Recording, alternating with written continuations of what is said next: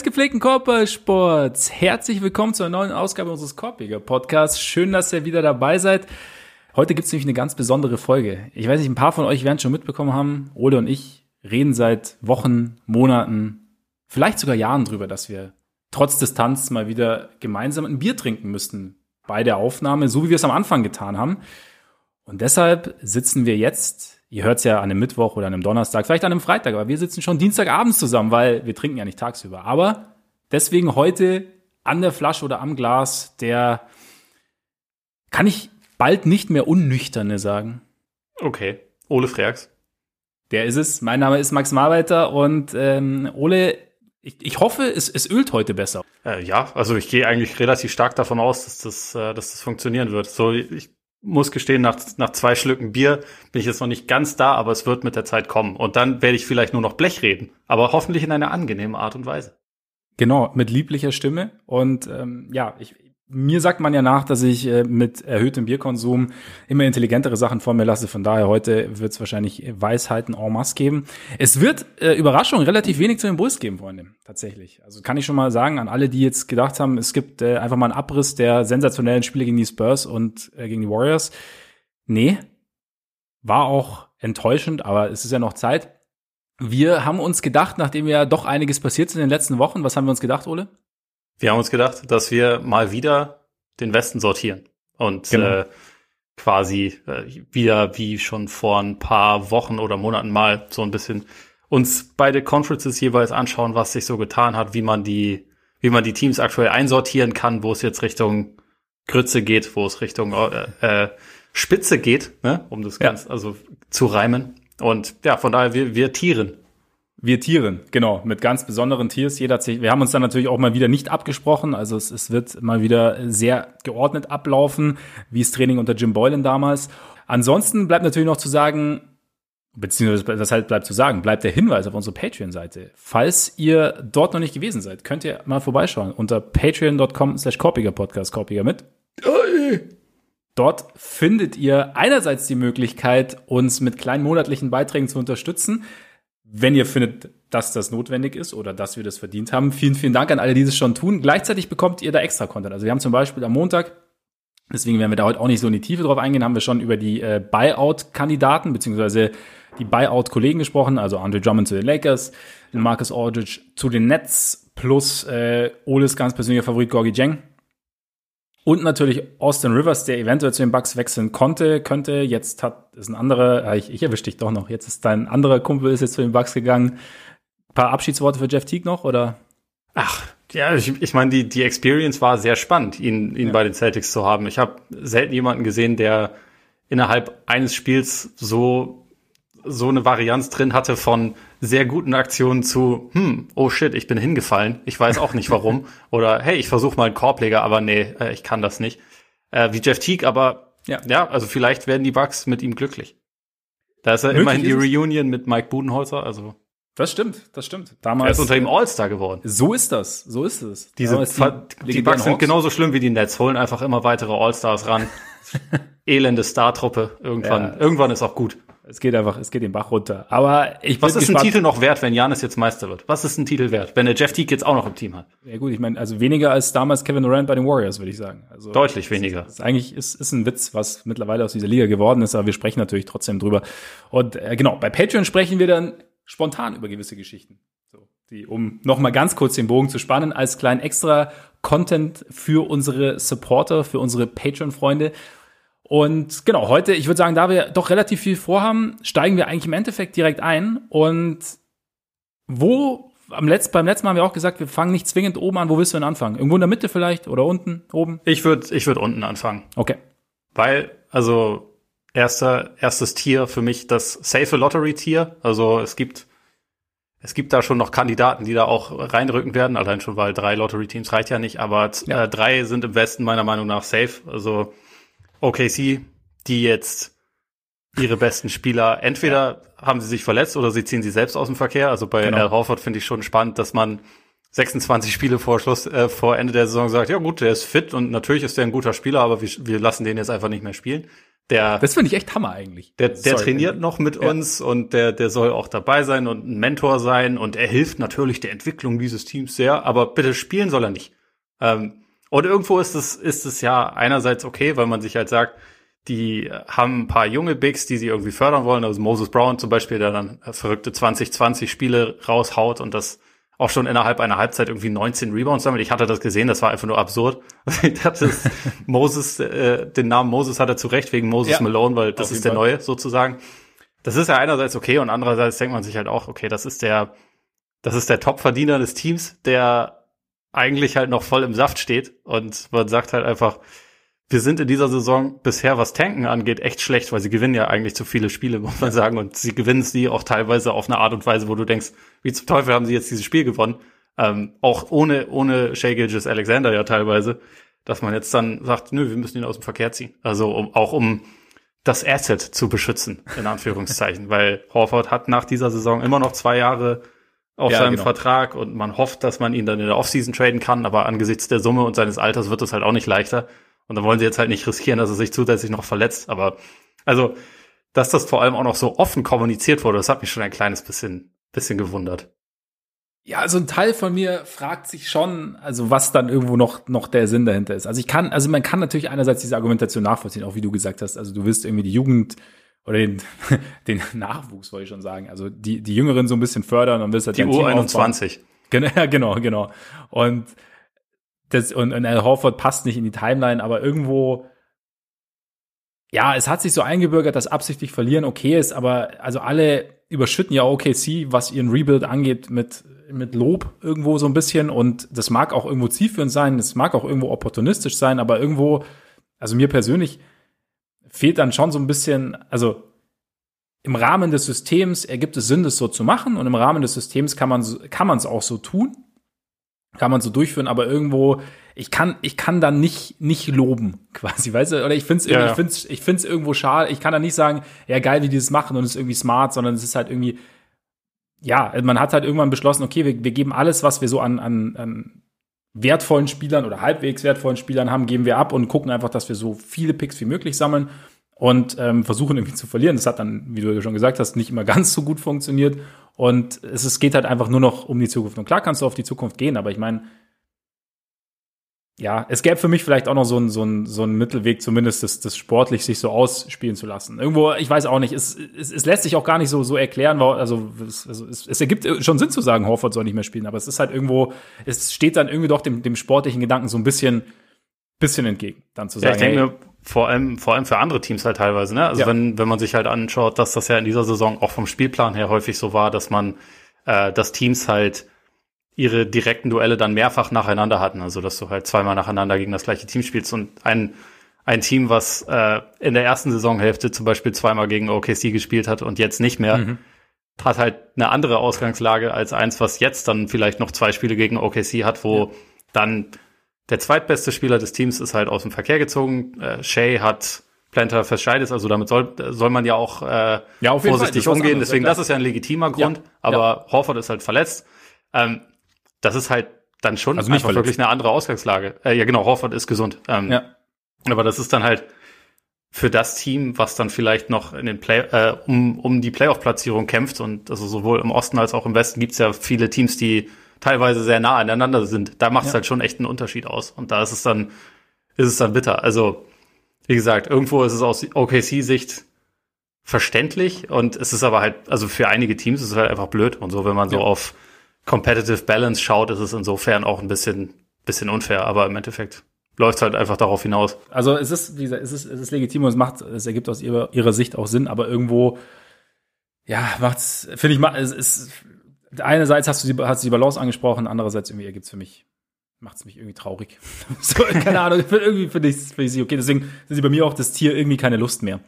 Also so, das ist mein Tier für ja. OKC und äh, gleichzeitig aber auch für die Rockets, weil, die, weiß ich nicht, da glaube ich aus mehreren Gründen haben die nicht, also ist auch Lottery. Ich sag, aber ich, also Houston und Minnesota gehören gemeinsam in ein Tier, auf jeden Fall, weil beide haben also stinken. Das, das natürlich, deswegen gehören sie zueinander, aber sie haben auch eine relativ große Chance, ihren Pick zu verlieren, was in der aktuellen Situation relativ blöd ist. Also ja. ganz kurz, der von ähm, Houston ist Top 4 geschützt. Wenn er, wenn es der Nummer 5 Pick geht, äh, ist, geht er wiederum an OKC. Also OKC bekommt äh, zwei, äh, die beiden besten aus drei Erstrunden-Picks jetzt im, im kommenden Draft von OKC, Miami und dem eigenen. Mhm. Und das heißt, das ist ein relativ großer Unterschied, ob sie da einen Lottery-Pick von Houston bekommen oder halt einen irgendwie irgendwo in der Mitte von, von Miami. Das heißt, da steht für die Rockets mega viel auf dem Spiel und bei den, bei den Wolves ist es halt sogar so, dass er nur Top 3 geschützt ist. Damit haben sie, auch wenn sie momentan klar das schlechteste Team der Liga sind, eine fast 60-prozentige Chance, diesen Pick an, an Golden State zu verlieren. Also dann ist eine ohnehin schon echt miese und traurige Saison halt einfach nochmal 100 Mal mieser und trauriger, wenn man, wenn man den Pick dann verliert. Also das heißt, für, für äh, alle drei Teams, über die wir hier sprechen eigentlich, geht es bei der Draft Lottery um mega viel dieses Jahr. Ja. Auf jeden Fall. Also Minnesota ist halt wirklich bitter. Also ich kann, ich kann zu Minnesota auch immer nur ganz wenig sagen, weil, also ich, ich sehe wenig, ich habe auch Anthony Edwards bis jetzt sehr, sehr wenig gesehen und ich kann es mir immer so schwer erklären. Also klar, du hast halt irgendwie diese Verletzungsproblematik, du hast sowieso auch dieses Jahr diese Problematik rund um, um, um Towns. Aber also, was ist da, also jetzt auch noch in, im Kontext dieses eventuell oder vielleicht sogar wahrscheinlicher Richtung Golden State gehenden Picks, also was, was ist denn jetzt so die, die Perspektive da? Weiß ich nicht. Also man, man soll jetzt kein Trade irgendwie hervorsprechen, deswegen tue ich es jetzt trotzdem. Nein, Quatsch. Also ich meine, wohl, oder die Frage ist halt nur, was ich mir manchmal stelle, wann ist denn der Punkt erreicht, an dem es dann vielleicht doch mal interessant wäre, für Towns oder interessant wäre, dass man Towns vielleicht dann doch mal da äh, irgendwie, dass Towns irgendwie ein anderes Zuhause findet irgendwo. Weil, ich meine, du hast ja letztens auch mal, ich hast du es per Twitter gesagt oder hast du es hier im Podcast gesagt, es verschwimmt, die Grenzen verschwimmen, aber dass, man, dass Towns halt einfach immer noch dieses unfassbare offensive Potenzial hat ähm, und es ist halt, ja, so hart es klingt, es ist halt momentan irgendwie verschenkt. Also von daher, ich frage mich ja, wann ist der Punkt erreicht? Also wann sagt man so, okay, irgendwo, wir haben es lang, lang genug versucht und es funktioniert halt irgendwie nicht? Oder sind sie trotz, sind sie, obwohl sie so schlecht sind, sind sie an einem Punkt, wo man sagt, vielleicht ist es einfach, es, es sieht mir aus, aber so viel fehlt gar nicht mehr. Oder es ist zumindest, oder zumindest ist mal so eine Basis gelegt. Ich weiß es irgendwie nicht. Ja, das ist halt irgendwie die spannende Frage, wie sie das jetzt auch dann selbst evaluieren. Ich meine, diese Saison ist halt zu einem sehr großen Teil echt schwer zu bewerten, weil Towns und Russell haben quasi immer noch fast nie zusammengespielt. Ja. Ich glaube, in dieser Saison irgendwie eine, eine Handvoll Spiele. Ähm, dadurch hast du halt dieses, diesen eigentlichen in Anführungszeichen All-Star-Kern, der so ein bisschen vergleichbar ist mit dem All-Star-Kern der Bulls, sorry, ähm, hast du halt, du kannst es ja noch kann gar nicht wirklich evaluieren. Ich meine, kann, kann auch gehen. Entschuldigung, Bier macht mich immer gemein. Nee, ja. aber also dadurch, äh, man, man hat ja eh schon die Theorie und wir haben letztes, letztes Jahr, als das passiert ist, ja auch schon drüber gesprochen, okay, ist ein bisschen riskant, wenn man zwei eigentlich rein offensivlastige Stars quasi kombiniert und dann versuchen muss, darum ein Team aufzubauen. Mhm. Aber wir können ja noch nicht mal wirklich den Fit bewerten zwischen den beiden, weil man sie halt einfach noch kaum gesehen hat. Also ob da vielleicht wenigstens offensiv das Potenzial drinsteckt, dass sie ein richtig gutes Team sein können. Weil jetzt ist es halt so, selbst über die letzten Wochen beispielsweise haben sie ein Offensivrating von nur Platz 25, obwohl jetzt ja ein neuer Coach da ist, Towns mehr im Fokus steht, der Ball relativ viel über ihn läuft und man teilweise auch äh, Ausreißer sieht, wo es dann sehr gut aussieht. Aber mhm.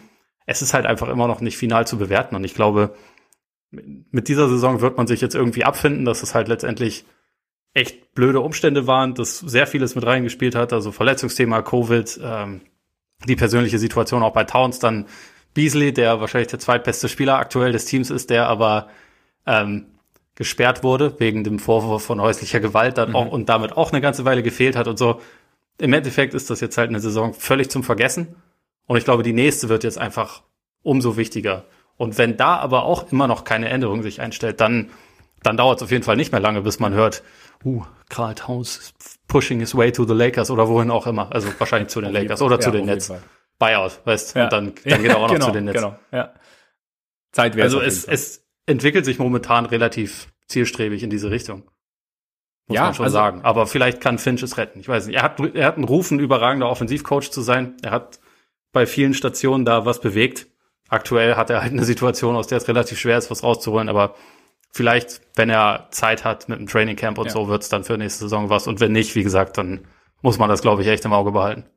Ich würde es jetzt auch noch nicht abschreiben. Also gerade wie du sagst, ich meine, also gerade während dieser Saison jetzt, die so eng getaktet ist, ist es grundsätzlich schwierig, als Coach irgendwie zu übernehmen und dann direkt den Riesenimpact zu haben. Von daher mal sehen. Aber ja, es ist eine komische Situation. Übrigens, der Punkt ist halt auch jetzt, also ja, auch offensivlastiges Dardo, aber sie haben halt keinen Patrick Williams. Ist halt auch einfach, ne? Sie hätten ihn haben können, wollten ihn aber nicht. Naja. Stimmt. Der, der Glue fehlt halt einfach. Ja. Die Rockets, das vielleicht noch mal ganz kurz, also ich meine, sie haben ja diese 20 Spiele Niederlagenserie gehabt. Ähm, Christian Wood siehst du weiterhin als doch sehr positive Überraschung der Saison sozusagen und auch als jemanden um den herum, beziehungsweise ich weiß nicht, ob er jetzt der neue Superstar ist für dieses Team, aber zumindest als richtig guten Building-Block für die Zukunft? Als Building-Block ja. Ich sehe ihn jetzt nicht zwingend als äh, Abo-All-Star oder so und letztendlich auf, wenn du, ich glaube, wenn du in der heutigen Zeit um einen Big Man wirklich dein Team bauen willst, dann sollte der schon entweder Abo All-Star sein oder jemand, der deine Defense richtig gut verankert und das. Mindestens zweifache All-Star, ne? Zum Beispiel. Guter Punkt, äh, sorry. Ja. Wir, wir, werden immer ja. wieder drauf kommen. Nee, aber ähm, ich bin da noch nicht vollends von überzeugt, halte ihn aber für ein sehr gutes Offensivtalent. Und das ist schon auf jeden Fall wertvoll. Es wird halt spannend, inwieweit sie das um ihn herum aufgebaut bekommen und ob sie überhaupt in der Lage sein werden, ein wirklich konkurrenzfähiges Team zu bauen in der Zeit, wo er da ist. Also es ist ja, das ist ja im Moment überhaupt noch nicht gesagt. Jetzt gerade läuft da ja wirklich sehr viel, sehr viel schief und von den Spielern, die man da hat, man ist ja bei sehr wenigen sicher, wie lange die jetzt da bleiben werden. Ich glaube, das Team wird sich halt über die nächsten Jahre komplett neu aufstellen und man kann nur für sie hoffen, dass sie dabei dann ein bisschen glücklicher verfahren als jetzt mit dieser harten Situation, weil das einfach, ähm, wenn man sich anschaut, wie viel sie da jetzt im Endeffekt zurückbekommen haben und dass da eigentlich kein Spieler dabei ist, wo man sagen, könnte, äh, sagen könnte, das ist wenigstens ein Hoffnungsträger für die Zukunft. Ja. Das ist schon echt bitter. Also das muss jetzt halt fast alles über einen Draft passieren. Und das kann natürlich klappen, aber es wird ein langer, steiniger Weg, glaube ich. Und äh, bis dahin wird es auf jeden Fall auch interessant bleiben. Also beispielsweise, sie hatten ja die beiden Teams, also Minnesota und Houston haben ja gerade erst zweimal nacheinander gegeneinander gespielt. Und diese eine Situation, wo die Rockets, ich habe vergessen, mit wie vielen Punkten sie vorne waren, aber dass sie am Ende einen 22 zu 0 Lauf noch kassiert haben ja. und verloren haben. Das sind also Sachen, das kann einfach nicht passieren. Ich meine, ja. es ist trotzdem relativ krass, dass Minnesota von der Bilanz her immer noch unter ihnen steht und immer noch das schlechtere Team auch wirklich von beiden ist, aber da, da begegnen sich schon zwei auf sehr hohem Niveau, muss man sagen. Absolut. War, war äh, der Stoff aus dem Klassiker geschrieben werden, die beiden Spiele. Aber ja, es, die Rockets, es ist, glaube ich, alles schief gelaufen dieses Jahr, was so schief laufen konnte. Also auch so, ich glaube, also die ganze Situation, das wirkt sich auch nach, also kann ich mir schon gut vorstellen, dass sich das nachhaltig auf ein Team und auf die Dynamiken innerhalb des Teams auswirkt. Einfach so eine, so eine verzwickte Situation. Du hattest ja nicht nur James Harden, du hattest ja auch PJ Tucker und es war einfach irgendwo, es, es konnte sich nie so richtig finden. Dann die Verletzung von, von Wood und John Wall, der irgendwie zurückkommt, Boogie, der zurückkommt und es war irgendwie, also es war so ein, schon so, so ein bisschen so ein Recipe for Disaster irgendwo. Also weil einfach so, so, so viele Dinge zusammengekommen sind, weil die für sich alleine ja schon schwer zu, zu managen sind für ein Team. Und dann war's, ja, und jetzt dann eben noch, das halt dieser harden Trade, also dass du halt einen, vielleicht, wie du, wie du ja immer so schön sagst, den momentan besten Spieler der Liga tradest und am Ende halt ohne Spieler dastehst, bei dem du sagst, um den herum können wir ansatzweise was aufbauen für die Zukunft, ist halt schon extrem bitter irgendwie. Und dann eben dann jetzt noch die Gefahr, dass sie jetzt ihren Pick verlieren im kommenden Draft. Das wäre das wäre halt schon saubitter.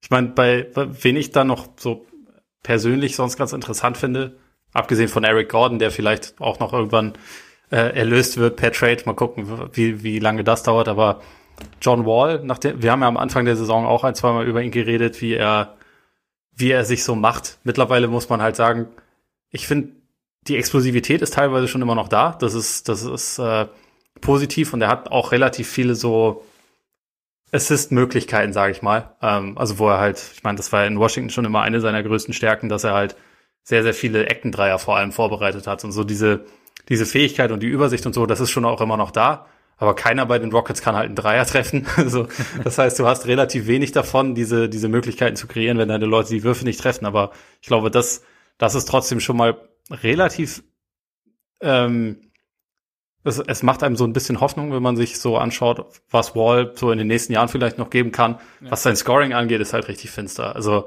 da gibt's halt mittlerweile echt kaum einen Bereich, wo er irgendwie hochprozentig abschließt. Also in dieser Saison eigentlich fast nirgendwo. Äh, außer so Floater Range ist ganz okay, aber sonst ist eigentlich aus fast jedem Bereich echt unterdurchschnittlich. Auch so die, die, die Wurfquote ist irgendwie, die Effekte Field Goal Percentage ist irgendwie bei 45 Prozent, was schon, okay.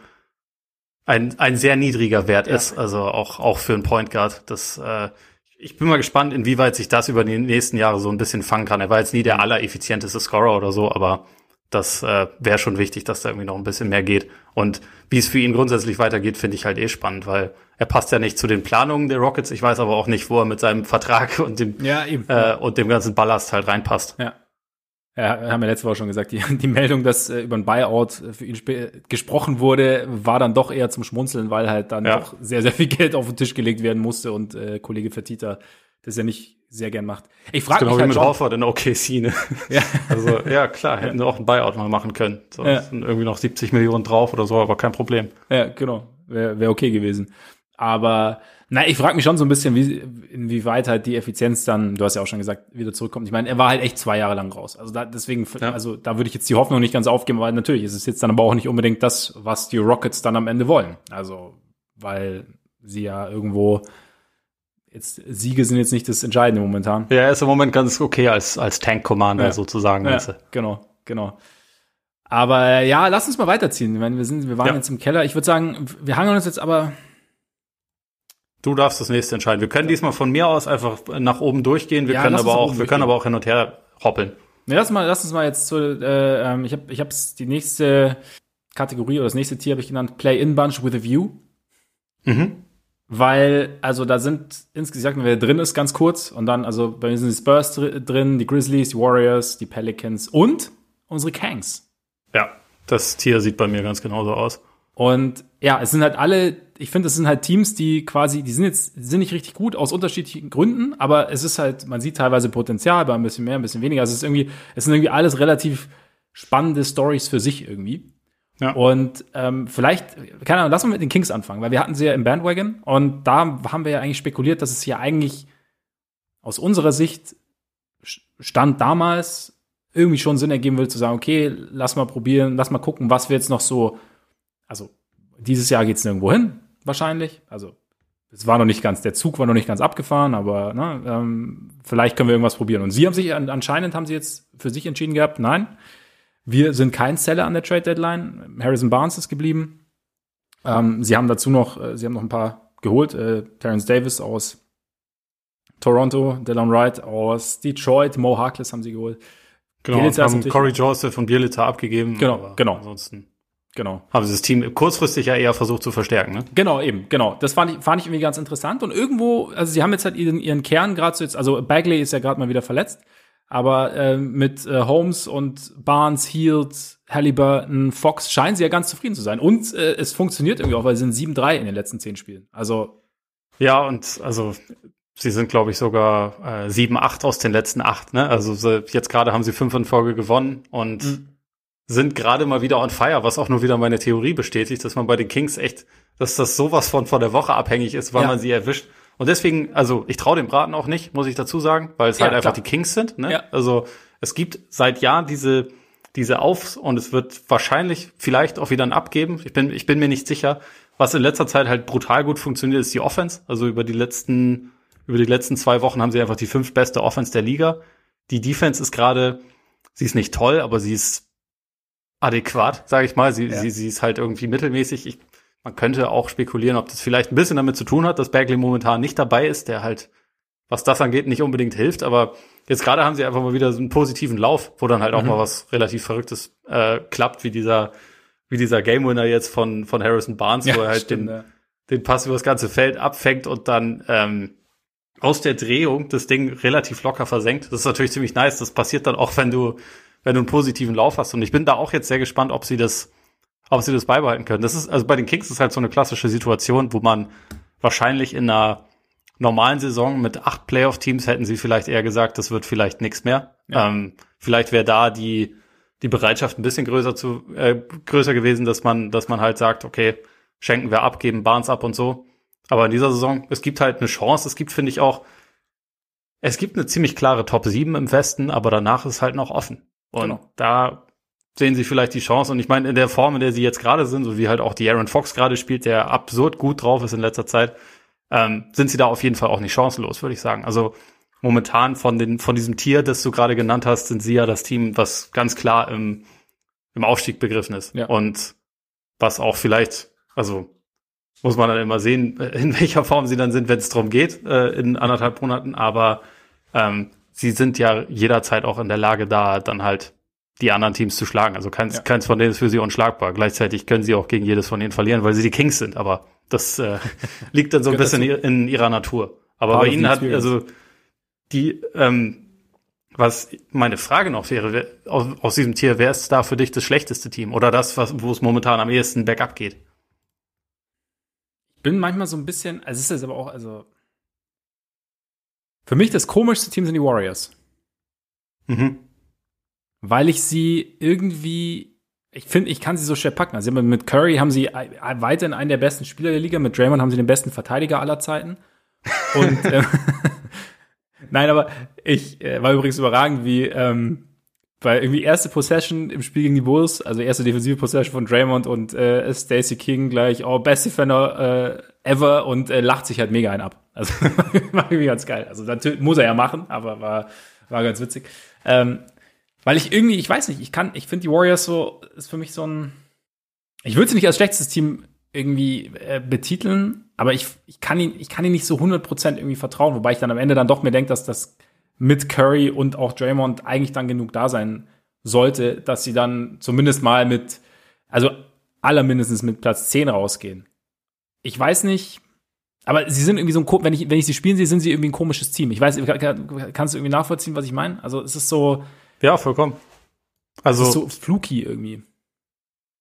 Ja, beziehungsweise man, man sieht halt einerseits, okay, die sind jetzt mehr mehr defensiv orientiert. Sie haben aber auch einen der besten Offensivspieler der Liga und sie haben aber, wenn der sitzt, eigentlich gar keine Offense. Sie haben auch ja. keinen Plan, was sie machen wollen, finde ich. Das, das finde ich teilweise sehr eklatant. Also man muss ja sagen, dass, dass ähm, bei allem, was, was Steve Kerr da bewegt hat, seitdem er da ist, ähm, und wie gut das auch funktioniert, solange, solange Steph drauf ist, seit vielen Jahren, mhm. ähm, umso mehr suchst, suchst du halt teilweise so ein bisschen die, den klaren Plan, wenn Steph sitzt, und das war ja sogar in den Durant-Jahren teilweise so, äh, dass man da das Gefühl hatte, okay, sie haben jetzt so ein bisschen vergessen, was, was eigentlich so ihr klassisches Spiel ist. Sie machen jetzt dann halt ein bisschen KD-Ball, aber ist das eigentlich noch Warriors-Ball? Und das ändert sich so. Und jetzt haben sie halt, sie haben momentan einfach keine guten Leute letztendlich, ja. die das schmeißen oder am Laufen halten können, wenn er nicht drauf ist. Also du hast dann mal Scoring-Explosionen von Jordan Poole, von Kelly Oubre. Natürlich kann auch Andrew Wiggins das immer mal machen. Und Wiggins spielt ja insgesamt, also für seine Verhältnisse auch eine gute Saison, das muss man schon sagen. Aber ja.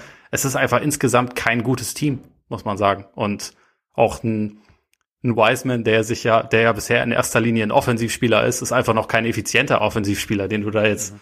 reinwerfen kannst und der dir dann wirklich viel rausrettet und so. Und ich habe immer das Gefühl, dadurch, dass sie Curry haben, haben sie eigentlich ein relativ hohes Single-Game-Ceiling, weil er halt 50 Punkte machen kann und dann kannst du im Zweifel auch auch gegen ein richtiges Top-Team mal gewinnen. Also gelegentlich kriegen sie das ja auch hin.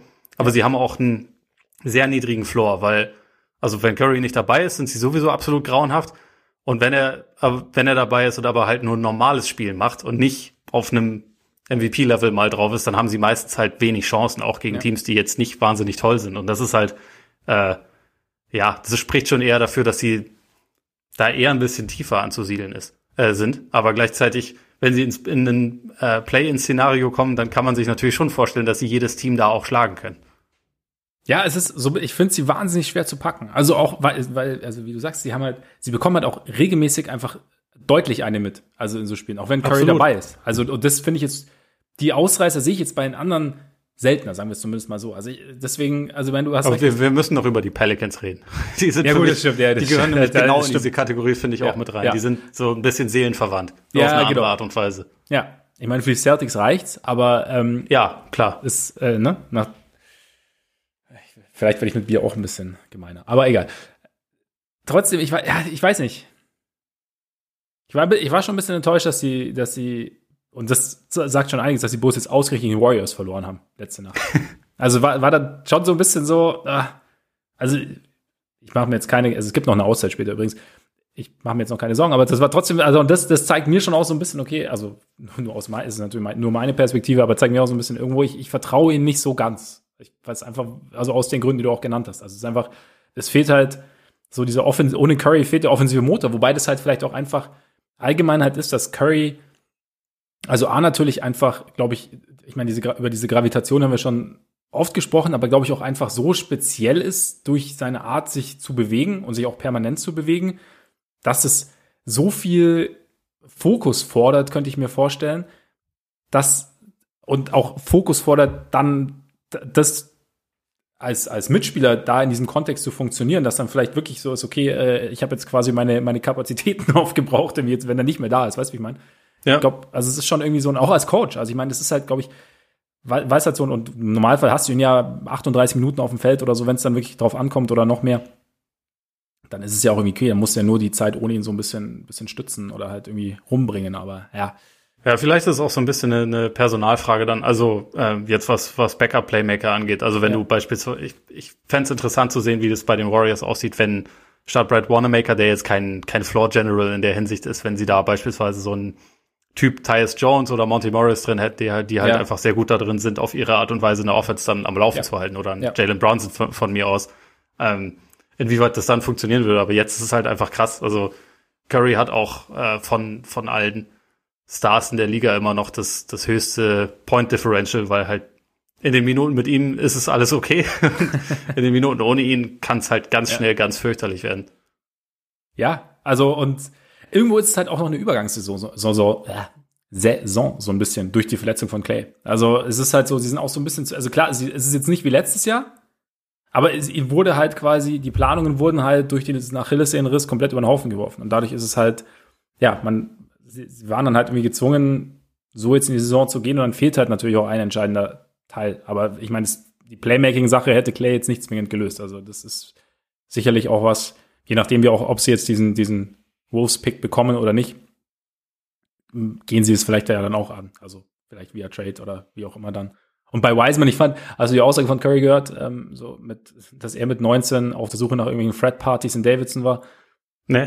Ja, also so, so, der hat so quasi mal so einen Kontext gesetzt, also halt haben, ich weiß gar nicht genau, was die Frage war, aber es fand ich irgendwie mal ganz cool, so zu sagen, okay, es ist halt, halt gerade für, für einen Big ist es halt einfach wahnsinnig schwer und Wiseman. Auf jeden Fall. Vor allem für einen, der keine Spielpraxis ja. in den letzten acht Jahren hatte. Genau, ja, genau, genau. Und ich finde, es blitzt trotzdem immer wieder auf, also was, was halt möglich ist. Und das ist halt, glaube ich, es ist in meinen Augen oder für mich persönlich entscheidender gerade irgendwie. Also es ist natürlich blöd, dass du halt jemanden hast mit Anfang 30, der halt zu den besten Spielern der Liga gehört, dessen Zeit du natürlich bestmöglich nutzen möchtest, aber vielleicht überlappt es ja irgendwann noch innerhalb. Ja, ich meine, es hat, es hatte ja Gründe, dass sie, dass sie auch, also das sehr lange spekuliert wurde und sie das wohl auch versucht haben, diesen Pick halt zu traden, einfach aufgrund der Altersdynamik. Ne? Ja. Ne? Also ja. das, das wäre ja auch in der Hinsicht sinnvoll gewesen. Ähm, das ist halt eine unterschiedliche Timeline. Es ist ja auch nicht, es ist einerseits nicht gesagt, dass Wiseman diesen Vertrag auch beendet bei den Warriors.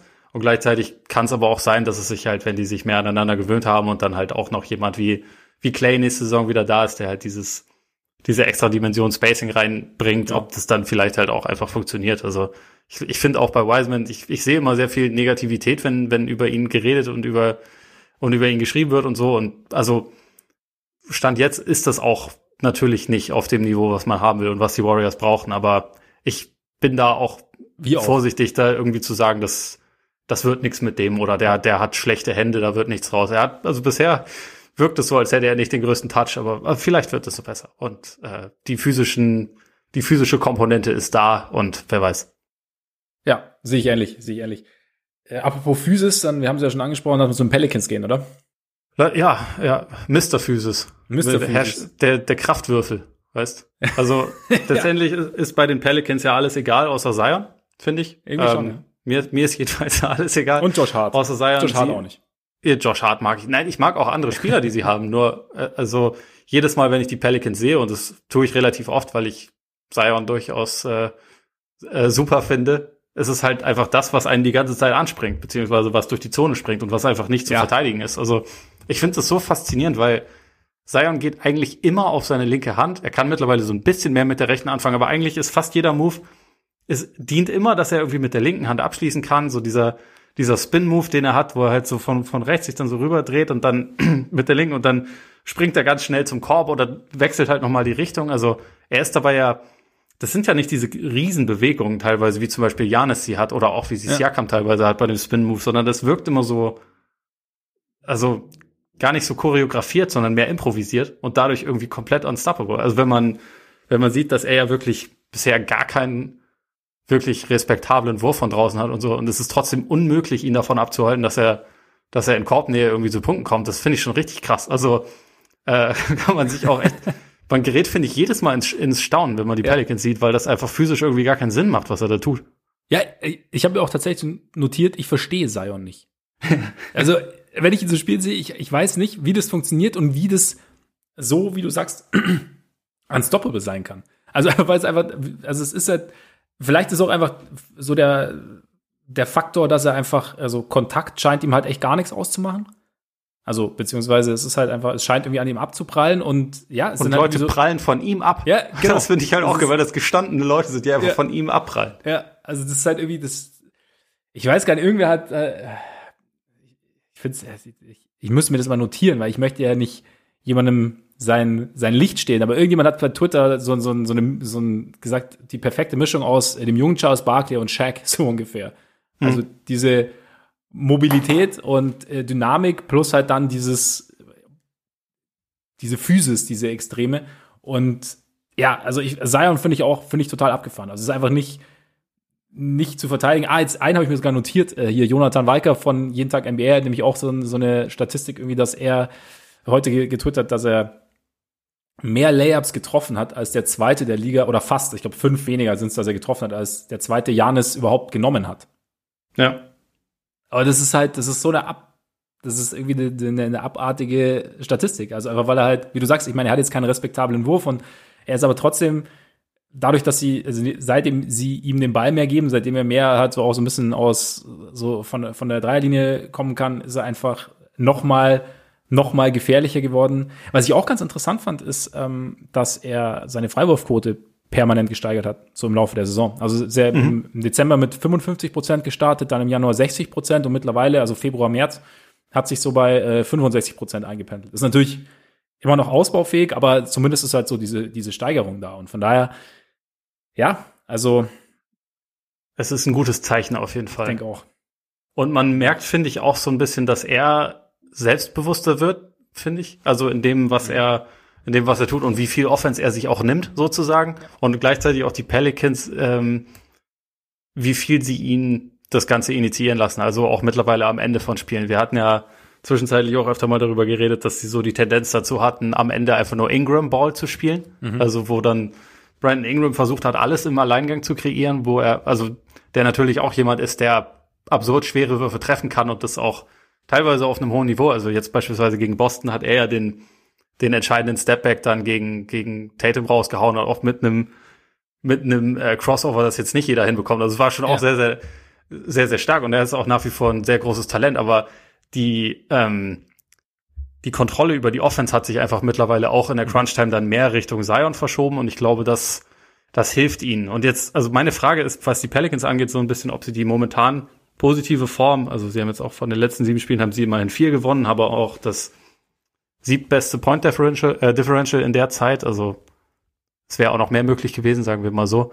Ähm, ob sie sich das jetzt so ein bisschen auf, äh, also konservieren können, weil sie, sie stehen immer noch nur bei 21, 25, aber sie sind für mich potenziell so das interessanteste Play-in-Team. Äh, also sie und die Warriors eigentlich, weil die Warriors auch ein hohes Single-Game-Ceiling haben, aber ich will eigentlich Zion in den Playoffs sehen, weil ich sehen will, wie eine vernünftig ähm, ausgerichtete und planende Defense ja. mit ihm umgeht. Weil momentan ist das halt einfach, es wirken alle so ein bisschen, bisschen fast überfordert, wenn sie gegen Zion spielen. Also er hat jetzt nacheinander gegen, gegen Denver hat er 39 gemacht, Career High, dann Back-to-Back -back im nächsten Spiel gegen Dallas 38. Ja. Meinte Carlyle dann über ihn äh, auch Shaq, aber halt mit Point Guard Skills. Also es ist halt, momentan hat noch keiner so den richtigen Plan dafür entwickelt und ich finde, ich würde es halt sehr gerne sehen, dieses Jahr in den Playoffs, wie ein Team mit ein bisschen mehr Zeit sich dann halt überlegt, was man gegen Zion tun kann.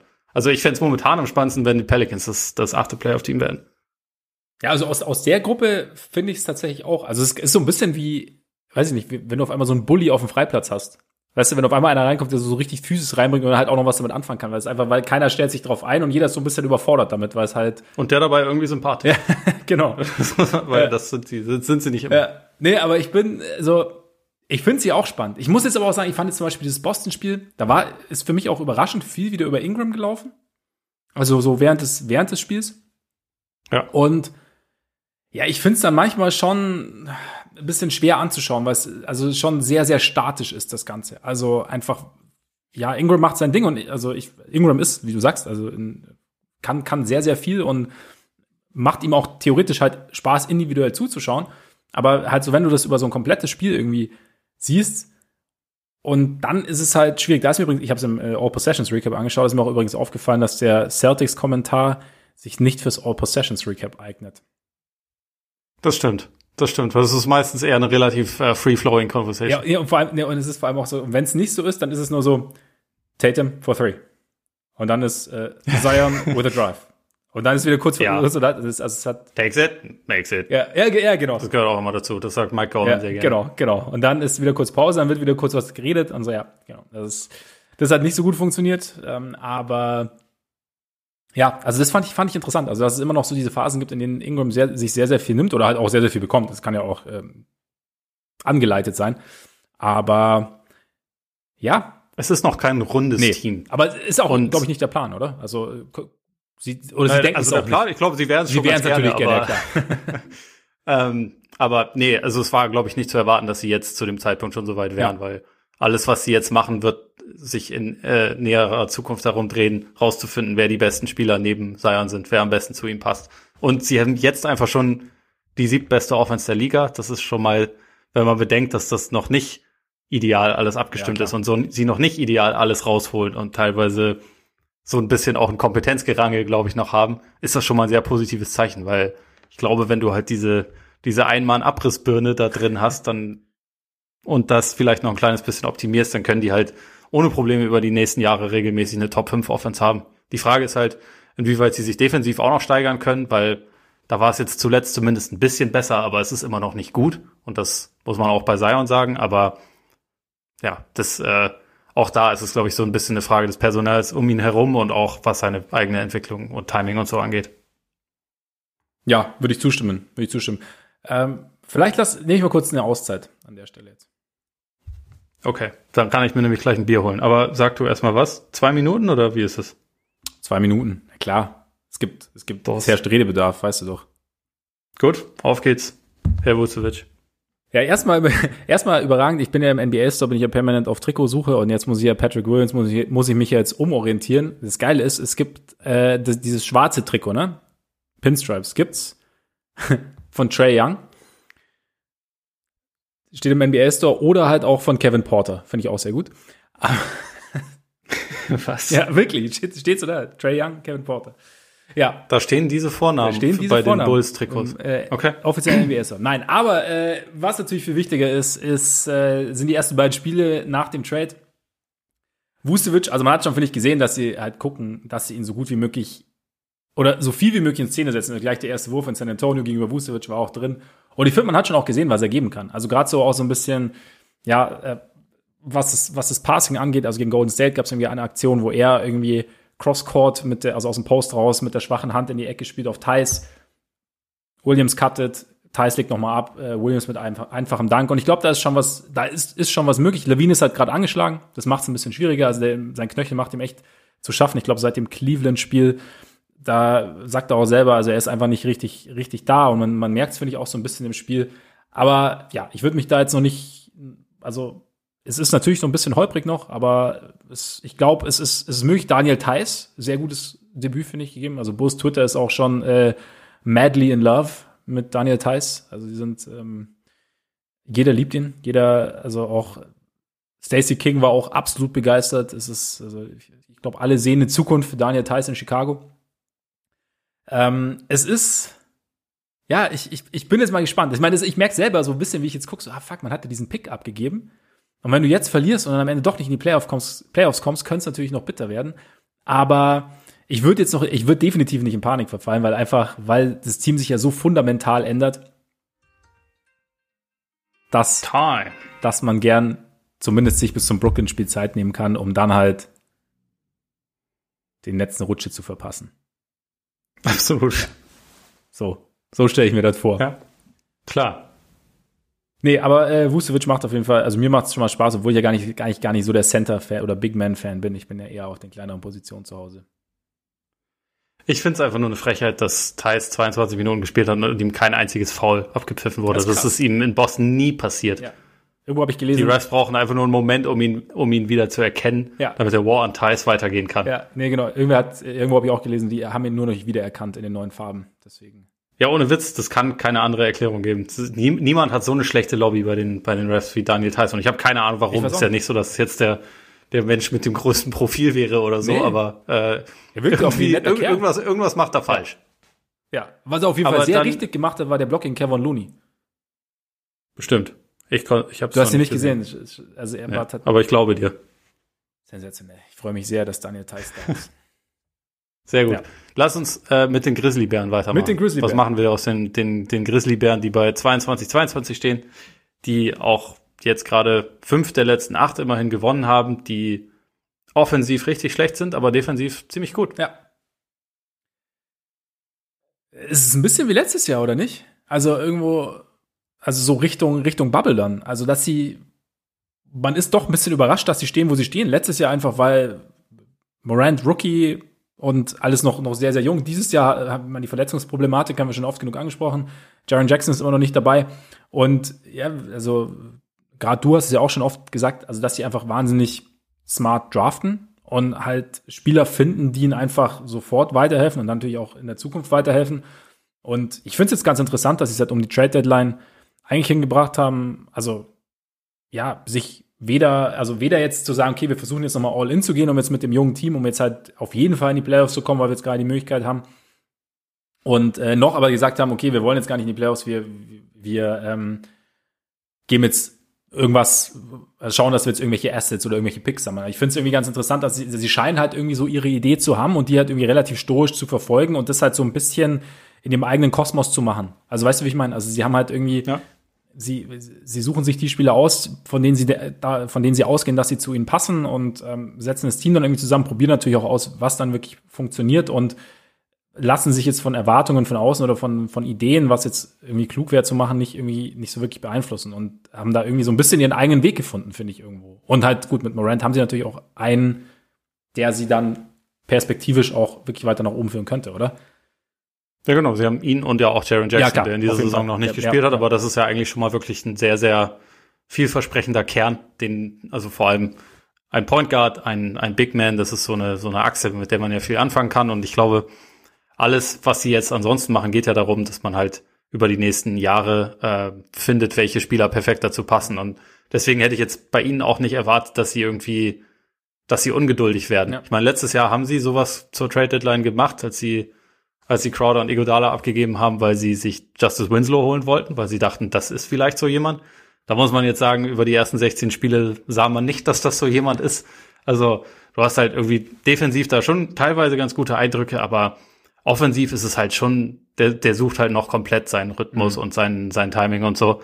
Ähm, 12 Prozent von der Dreilinie finde ich stark, zumal er auch fast drei im Schnitt nimmt. Also das ist ja. schon, das ist schon relativ finster. Äh, da bin ich mal gespannt, inwieweit sich das irgendwie verändert. Aber jetzt demnächst soll ja, soll ja Jackson wahrscheinlich dann auch mal zurückkehren.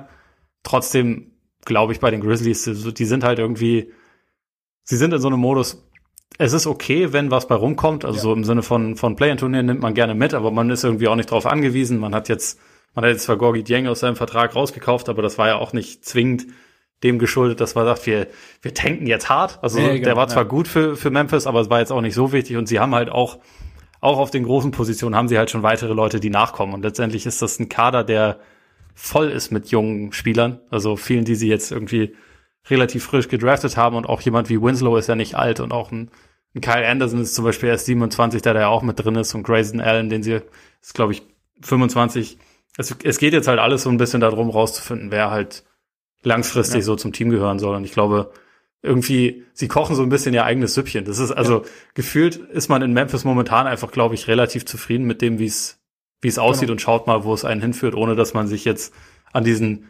normalen Dynamiken, die man so rund um die Deadline zum Beispiel hat, wo halt es muss Verkäufer, es gibt, es muss Käufer geben. Irgendwie hält sich Memphis da einfach so ein bisschen raus ja, genau. gerade. Ja. Und genau, kauft dann irgendwie äh, Jang dann hinterher aus dem Vertrag raus und aber halt einfach, weil man sich überlegt hat, also weil man gewisse eigene Überlegungen angestellt hat.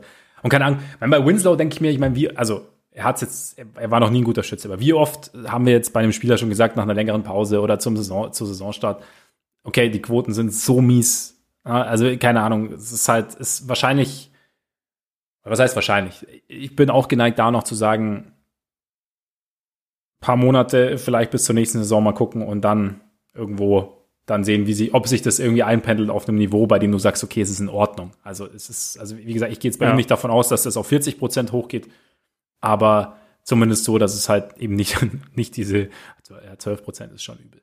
Also da Wenn ich es richtig im Kopf habe, läuft sein Vertrag auch aus. Ich bin mir gerade gar nicht ah, okay. ja, das, sicher, aber ich kann mal kurz nachgucken, aber es war insofern auch für, für Memphis, als sie ihn geholt haben, ein Move mit relativ wenig Risiko, ja. wenn man halt äh, feststellt, es passt dann doch nicht so, ja, dann, dann kann man sich das überlegen. Also ja, tatsächlich. Ähm, nee, nächstes Jahr ist noch mit drin. Okay. Nächstes okay. Jahr ist, und dann, dann läuft's aus. Okay, gut. Aber dann kannst du ja trotzdem noch schauen, okay, dann kommt er jetzt von der Verletzung vielleicht zurück, also wenn er fit bleibt natürlich und äh, Jackson kommt dann wieder zurück und dann mal schauen, wie es dann im Laufe der Saison läuft. Und jetzt der, der richtigen Richtigkeit habe, es ist ein, eine Teamoption sogar. Ach so, also, ja. ja. Dann. Memphis hat unfassbar viel Kontrolle. Absolut. So soll das sein. So soll das sein. Aber glaubst du denn, dass, dass sie am Ende eins von den Teams sind, die um die Playoffs spielen? Oder glaubst du, dass sie rausrutschen können? Ich habe irgendwie immer das Gefühl, irgendwie ist es jetzt dann langsam mal Zeit, dass sie so ein bisschen rausfallen. Also, dass sie so ein bisschen, bisschen überholt werden, weil irgendwo fehlt dann halt doch noch einiges, aber ihre Defense ist insgesamt einfach so solide, dass es irgendwie dann doch immer wieder passt. Und also wie gesagt, sie haben jetzt sogar zuletzt weiter eine positive Bilanz gehabt. Ähm, auch wenn sie irgendwie zwischendurch mal einen kleinen Hänger hatten. Und von daher, ich finde es schwer einzuschätzen. Also würde aber eigentlich sagen, eigentlich sind sie so qualitativ aus dieser, aus dieser Gruppe schon ein Team, was da noch eher unten zu ver, äh, anzusiedeln ist. Und ich würde mal sagen, ich glaube nicht, dass sie den, den achten Playoff-Platz letztendlich bekommen. Play-in vielleicht, bin ich mir noch nicht ganz sicher, aber ich glaube nicht, dass sie in die Playoffs kommen. Könnte ich mir auch. Weil wir hier auch dann wieder an dem Punkt sind, dass äh, Morant, so sehr ich ihn liebe, äh, man kann gegen John Morant im Moment, glaube ich, noch ein bisschen besser planen, weil er einfach leider noch nicht wirklich werfen kann. Und ja. weil, also es gibt zwar im Team einige Leute, die das bestrafen können, aber insgesamt einfach noch nicht genug. Also sie haben auch nach wie vor nur die, die dritthöchste Dreierrate. Sie sind deswegen offensiv immer so ein Team, was sich so ein bisschen bisschen was zusammenschustern mhm. muss. Wenn jetzt Jackson zurückkommt und auf dem Niveau weiter wirft wie letztes Jahr, dann wird da schon ein bisschen was kompensiert, aber insgesamt ist es halt immer noch so, du kannst halt, wir haben es ja letztes Jahr im, im ähm, Play-in-Spiel gesehen, dass selbst ein defensiv sehr limitiertes Team wie Portland dann letztendlich den, den Plan hatte.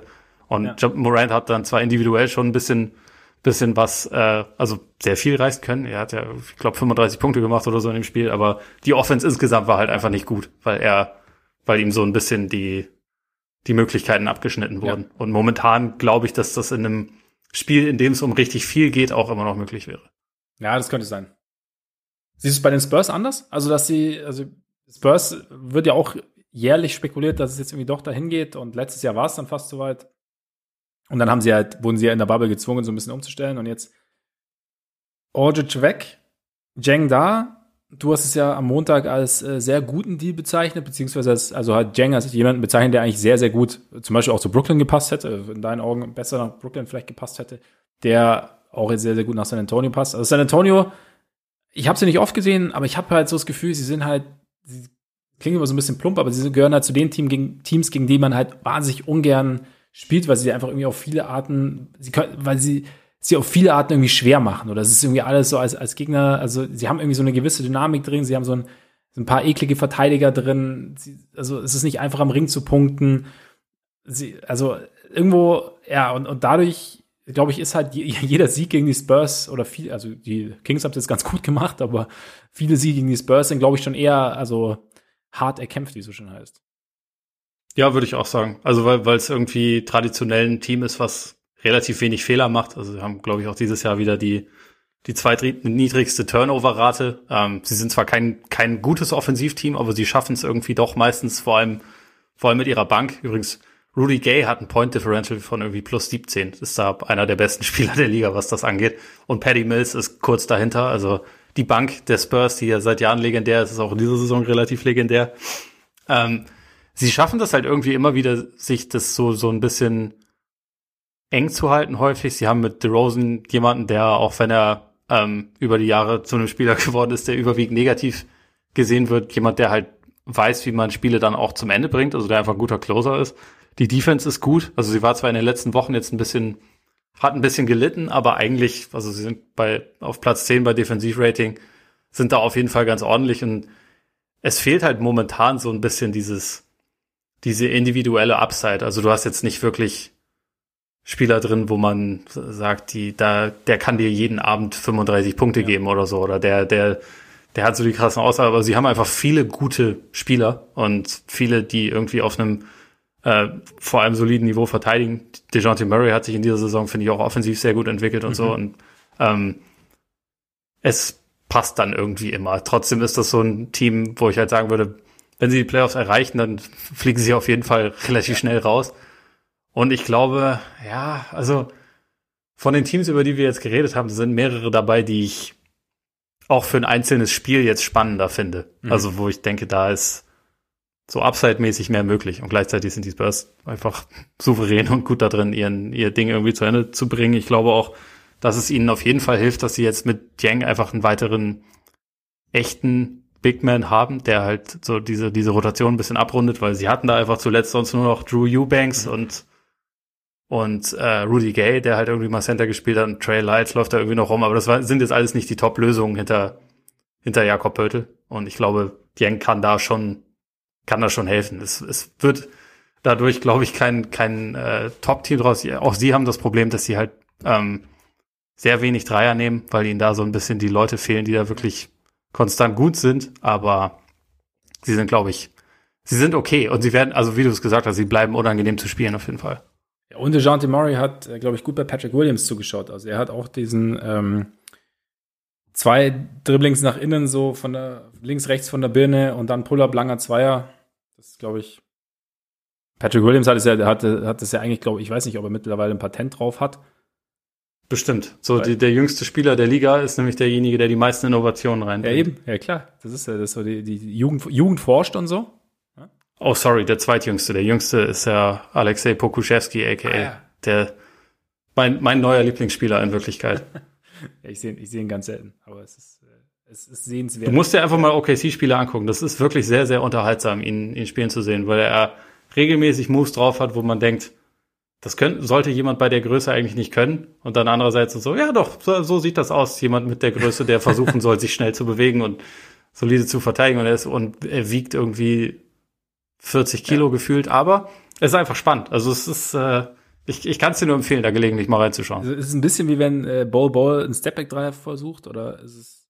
Ein bisschen. Ja, ja es, ist, äh, es, es sieht aber tatsächlich ein bisschen flüssiger aus. Okay. Vieles, was er macht. Versucht war falsch, weil der, der Dreier war drin. Also von daher, wenn, der Dreier war drin. Wenn ihn ausführt, ja. meine ich. Aber ja, okay, okay, ich, ich werde mal reinschauen. Ich weiß nicht, schaut Sam Presti noch Spiele oder, oder überlegt er sich was mit seinen Picks macht? ich glaube, der schaut okay, noch Spiele, okay. ja, ja. Gut. Ja, dann lass uns doch mal zum nächsten Tier gehen. Wie viele Teams hast du im nächsten Tier? Eins. Eins? Ja. Also ich habe ja schon gesagt, ich habe äh, sieben Teams, die ich eigentlich safe in den Playoffs sehe. Ähm, das hier ist ein Team, was momentan, also was wahrscheinlich nicht auf Platz sieben reingehen wird, sondern wahrscheinlich eher auf Platz fünf oder sechs oder so. Aber äh, ich habe es einfach nur Playoffs genannt, das Tier, weil ich glaube nicht, dass da wahnsinnig viel gehen wird, aber sie kommen halt rein. Das sind für mich die Portland Trailblazers. Überrascht mich jetzt nicht nach der Einleitung. Aber warum, ich meine, wir haben ja letzte Woche schon ein bisschen über den, über den äh, Deal für Norman Powell gesprochen. Ähm, warum traust du den Blazers am wenigsten zu von den Teams, die jetzt noch so in der Verlosung sind? Weil sie nur den Sacramento Kings dafür danken können, dass sie Stand jetzt nicht das schlechteste Defensivteam aller Zeiten sind. Sie sind das zweitschlechteste Defensivteam aller Zeiten. Und die Tendenz ist fallend. Also, sie haben über die Saison gesehen ein Defensivrating von 118,4. Über die letzten zwei Wochen stehen sie bei 121,5. Das Geile ist, dass sie in dieser Zeit sechs, äh, sechs von acht Spielen gewonnen haben, weil Damian Lillard in der in, in engen Situationen nie daneben wirft. Und ähm, also er hat wirklich eine er hat eine True Shooting Percentage in, in, in uh, Crunch Time Minuten diese Saison von 77,7 Prozent. Das ist krass. Okay. er hat ähm, alle, ich glaube, 43 Freiwürfe getroffen, kein einziges Mal geworfen. äh, hat irgendwie ein individuelles Net-Rating in der Zeit von plus 33 oder sowas. Okay. Ich, ich habe ich hab vorhin mal alle, alle Zahlen rausgesucht und jetzt also versuche sie aus dem Kopf zu zitieren, aber ähm, so in etwa sieht's aus. Aber also sie haben über die Saison gesehen ein negatives Point Differential und stehen halt bei 28, 18. Es, es ergibt eigentlich keinen Sinn. Es ist, äh, es ist so ein bisschen wie Chewbacca, äh, Chewbacca, der auf dem Planeten Endor lebt mit den Ewoks. Es ergibt keinen Sinn. Das ist ein Shoutout an alle South Park Freunde, aber ähm, ich glaube halt, das ist so ein bisschen das Ding wie, wie letztes Jahr auch, wo äh, man prognostiziert hat, dass die, dass die Blazers bis zu den Finals alles durchsweepen, weil niemand sie stoppen kann. ähm, sie sind offensiv richtig gut. Sie haben sich jetzt mit Norman Powell auch nochmal jemanden geholt, der auch, der auch gut ist, der meiner Meinung nach nicht ihre großen Problemzonen abdeckt, aber der sicherlich dabei helfen wird, dass sie offensiv vielleicht noch eine Spur schwerer zu verteidigen sind. Und sie sind eh schon sehr schwer zu verteidigen. Also haben auch das, das fünftbeste Offensivrating der Liga und so, aber ich glaube halt, ab irgendeinem Punkt musst du auch in der Lage sein, irgendjemanden zu stoppen und das können sie halt einfach überhaupt gar nicht. Und sie hatten, sie hatten Ausfälle, also Nurkic, da ist natürlich die Hoffnung, dass der sich jetzt dann langsam wieder in Form spielt und auch defensiv halt den Impact hat, den er, den er vor zwei Jahren hatte. Ich will das auch nicht ausschließen, aber ich glaube halt nicht, dass er da im Alleingang alles fixen kann. Und dann, man muss ja auch bedenken, dass Portland nicht Heimvorteil haben wird und dann gegen ein Team spielen wird, was ziemlich gut ist. Und also es geht ja nicht darum, dass sie die Playoffs nicht erreichen oder so, aber die Fantasie, dass sie dann eine Serie gewinnen, obwohl äh, habe ich halt dann nicht so wirklich, obwohl es gut sein kann, dass sie den besten Spieler der Serie dann haben, weil Lillard ist momentan, also gerade in der Form, in der er jetzt ist, auf jeden Fall einer der besten Spieler der Liga, aber wenn du halt niemanden verteidigen kannst, dann fehlt mir halt irgendwann die Fantasie tatsächlich.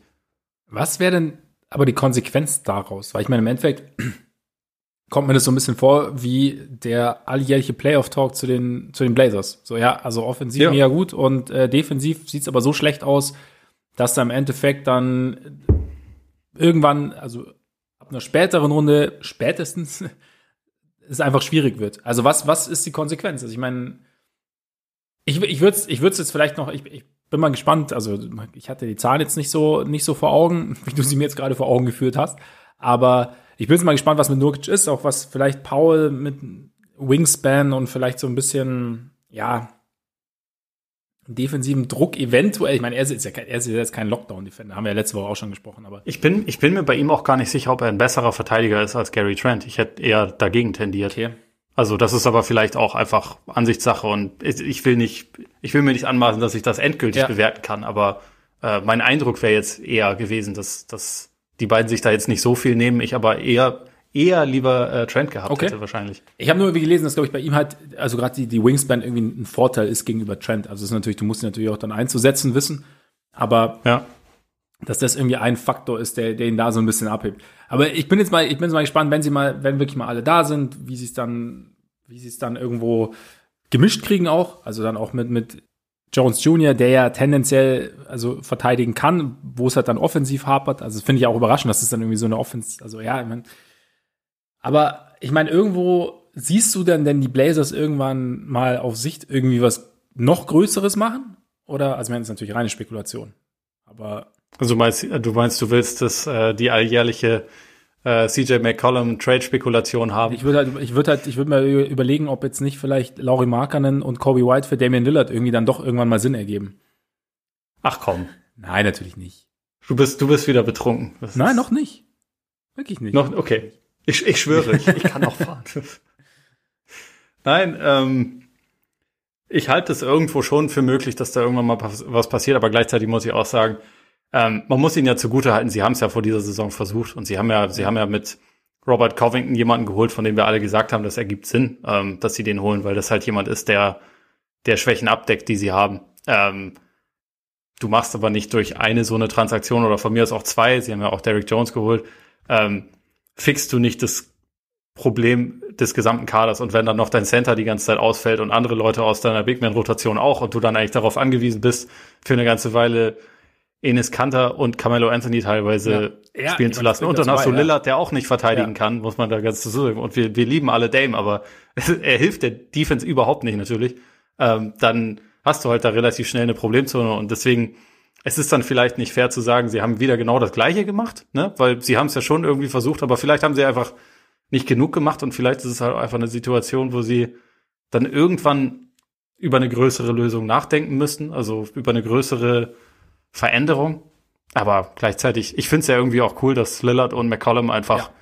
Best, Best Buddies sind und eine tolle Chemie miteinander haben und also irgendwie, ich, ich schaue es mir halt auch gerne an. So ist die Frage, ob sie irgendwann gemeinsam Titel holen, ist halt vielleicht eine andere. Also ich muss auch sagen, es war jetzt nicht die Aussage habe ich jetzt nicht getätigt, weil ich denke, die beiden sollte man jetzt sprengen und es ist jetzt einfach an der Zeit, McCollum zu traden. Also ich finde auch, also ich bin ja. ja. sowieso dieses Ding Championship or Bust, finde ich, finde ich irgendwie sowieso ist nicht mein, mein Thema irgendwie. Ich finde gerade so ein Team wie die Blazers, das irgendwie Spaß macht, dass dir irgendwie auch so ein bisschen, so ein bisschen Drama irgendwie jedes Jahr wieder bringt, einfach aufgrund auch irgendwo des, des, Setups oder der, der Art und Weise, wie sie, wie sie aufgestellt sind, dass sie halt sozusagen, ja, gegen jedes Team oder in, jeder Serie irgendwie theoretisch Probleme kriegen können, aber halt auch jedes Spiel dir halt gewinnen können. Und dass du mit Lillard jemanden hast hinten raus, der dir halt, äh, der für die großen Momente irgendwie da ist. Und ich muss sagen, ich habe schon damit gerechnet, dass sich Covington und auch Jones Jr. dann irgendwie halt noch ein bisschen positiver auswirken. Aber wie du sagst, ich meine, Kanter ist dafür bekannt, dass er nicht der beste Verteidiger ist. Du hast Lillard. Ähm, Nurkic ist halt jetzt natürlich bitter, dass, es, dass er halt seit zwei Jahren mehr oder weniger rein und raus ist. Also ich glaube, mhm. das ist schon, ist schon sehr, sehr problematisch, was, was die Defense angeht. Sie haben ja, glaube ich, auch vor der Saison die Defense so ein bisschen umgestellt, wollten da so ein bisschen weg von der Drop-Coverage. Ich weiß gar nicht genau, wie das jetzt, also bin ich jetzt auch nicht der richtige Ansprechpartner, um jetzt Defensive Schemes auseinanderzunehmen. Aber da war ja zumindest auch so ein bisschen so ein Umdenken da, dass sie was verändern wollten. Ich bin, also es ist trotzdem, es ist ja trotzdem jetzt so ein Punkt, okay, von Kanter zu Nurkic Richtung Playoffs, mal schauen, ob sich irgendwie verbessert. Paul, glaube ich, gibt ihm schon mehr Offensiv-Punch. Und dann, ich habe sie halt zum Beispiel, ich habe zum Beispiel mit den Mavs in einem Tier und sind mhm. für mich ähm, die besten sechs, six und seven Seeds aller Zeiten. ja, so. äh, ich, ich hatte tatsächlich auch überlegt, die, die Mavs mit ihnen zu gruppieren, habe ich dagegen entschieden, aber ich finde es sehr schön formuliert. Ja. Also, weil sie sind halt, also ich glaube nicht, dass sie jetzt, äh, gut, die Lakers ist jetzt gerade natürlich ein bisschen eine komische Situation durch die Verletzung, man weiß nicht, wie jetzt die, die Lakers jetzt, auf welchen Platz die Lakers jetzt reingehen, aber ich glaube, sie würden jetzt gegen die Top-Teams die Serien schon tendenziell eher verlieren, aber es wären halt unangenehme Serien. Für, ja, auch für die Lakers, auch für die Clippers, die Jazz, wer auch immer da lauert. Und ja, die Mavs, ich meine, ich, ich, ich kann die Mavs immer so schwer packen. Ich weiß nicht, wie es bei dir ist. Also es ist halt so, Doncic spielt mittlerweile eine überragende Saison wieder. Ist, sie, hatten, es, sie hatten sich zwischenzeitlich extrem gefangen. Jetzt zuletzt war es wieder 5-5. Ähm, ja, ich bin mal gespannt, wie lange sie wie lange sie so in der Theorie bleiben oder ob sie noch, ob sie noch der Theorie irgendwie so entfliehen können und dieses Ding, was man sich so vor der Saison ein bisschen ausgemalt hat nach der Verpflichtung von, von Richardson, der jetzt vielleicht auch noch nicht so angekommen ist, aber wann sie das so in die Realität übersetzen oder ob sie es übersetzen können und wie, wie inwieweit dann JJ Reddick dann vielleicht da auch noch eine Rolle spielt. Ja, ich behaupte, die Mavs sind besser als ihre Bilanz. Also, mhm. ähm, du hast über die Saison immer noch eine, eine schlechte Defense, muss man sagen, aber sie ist über die letzten Wochen besser geworden. Also, es hat es hat ihnen einfach krass geschadet, wie lange und wie viele Ausfälle sie hatten. Und das ist jetzt nicht die Entschuldigung für alles, aber es war bei ihnen halt einfach so. Und es, sie sind ja auch nicht das einzige äh, Team, bei dem das so ist. Also die Nuggets beispielsweise sind meiner Meinung nach auch besser als ihre Bilanz und die sind mittlerweile schon etwas länger aus dem Gröbsten raus, aber ähm, es ist halt einfach so, dass vor allem durch Covid da einige Teams deutlich mehr Ausfälle zu beklagen hatten als beispielsweise Utah, das fast gar nichts damit zu tun hatte.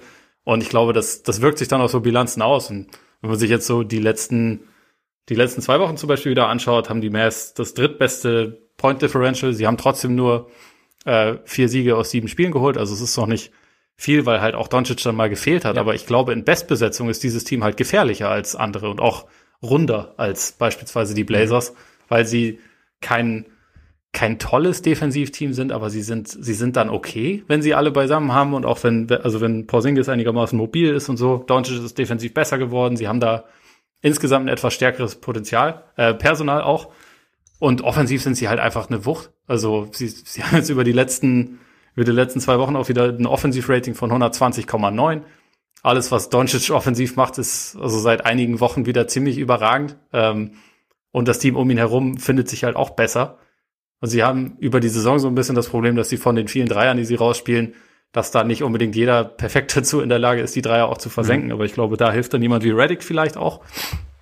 Und ich glaube, sie sind immer noch so ein bisschen ein Team, auf das man sich jetzt nicht zu 100 Prozent verlassen kann, aber eins, wo ich jetzt, wenn ich beispielsweise die Clippers wäre, keinen großen Bock hätte, in der ersten Playoff-Runde gegen die spielen zu müssen, weil sie, sie wären dann nicht der Favorit, aber sie hätten auch gleichzeitig nichts zu verlieren. Und ich meine, man ist dann in der Situation wie letztes Jahr und selbst da waren sie ja nicht so weit davon entfernt. Letztendlich hat sich halt Porzingis verletzt und dann wurde es halt ein bisschen, bisschen kniffliger ja. natürlich. Und dann haben sie die Serie auch zurecht verloren und da war auch Kawhi dann im Endeffekt noch mal eine Ecke besser. Aber ich glaube, momentan würden sich er und Doncic halt noch mehr auf Augenhöhe bewegen und äh, begegnen und dann wäre es eine interessantere Konversation. Also ich glaube, es kommt bei den Mavs sehr drauf an, wen sie in der ersten Runde bekommen. Aber das ist so ein Team, wo ich eher denke, vielleicht ist da Upset-Potenzial da. Also mehr, als ich das jetzt beispielsweise bei den, bei den Blazers sehen würde. Okay.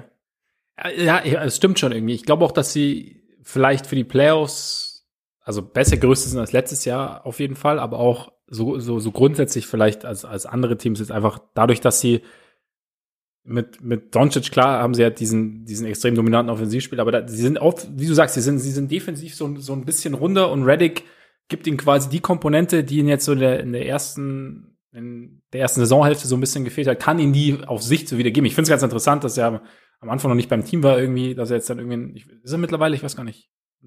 Ich glaube noch nicht. Ja, also dass er irgendwann er Ferse oder so, Fersenverletzung hatte, ne? Ja.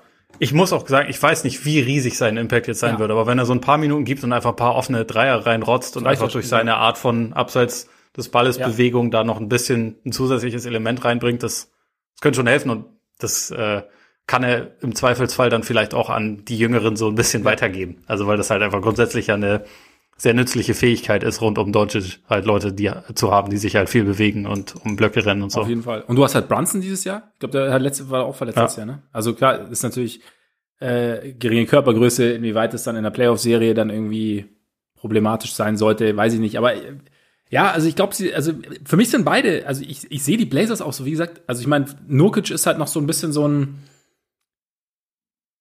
ja, so, so, so, so ein bisschen das große Ungewisse, weil man nicht weiß, wie er jetzt halt zurückkommt. Aber wenn, wenn die Blazers dann irgendwie, wenn sie sich noch halbwegs finden sollten Richtung Playoffs, dann glaube ich, ist es nicht so wahnsinnig cool, gegen sie zu spielen. Einfach weil du mit Dame halt jemanden hast, der dir jedes Spiel theoretisch gewinnen kann. Also, also entweder von vorne bis hinten oder halt erst am Ende.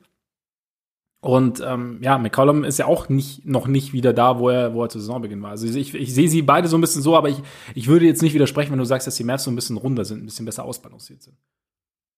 Ja, also es ist, ist auch immer noch ein Team, wo ich denke, die bräuchten eigentlich immer noch mindestens einen weiteren guten Verteidiger auf dem Flügel ja. so, und eigentlich auch noch einen weiteren Big Man, der hinter Porzingis da halt irgendwie das Ganze so ein bisschen zusammenhalten kann. Aber ja, also vielleicht sehe ich da eher so dieses Potenzial für eine, für eine Serie, die halt, die halt ein bisschen positiver verlaufen ja. kann. Aber es kann auch natürlich sein, dass sie in der ersten Runde dann auf ein Team treffen, das einfach besser ist. Also, weil sie werden definitiv auch nicht den Heimvorteil haben.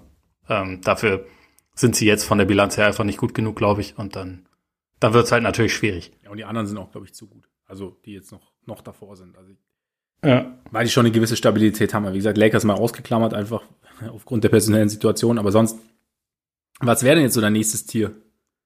Also mein, mein Tier äh, war ja das, wo, wo die Mavs auch drin sind. Eine, eine Playoff-Serie ist drin. Okay.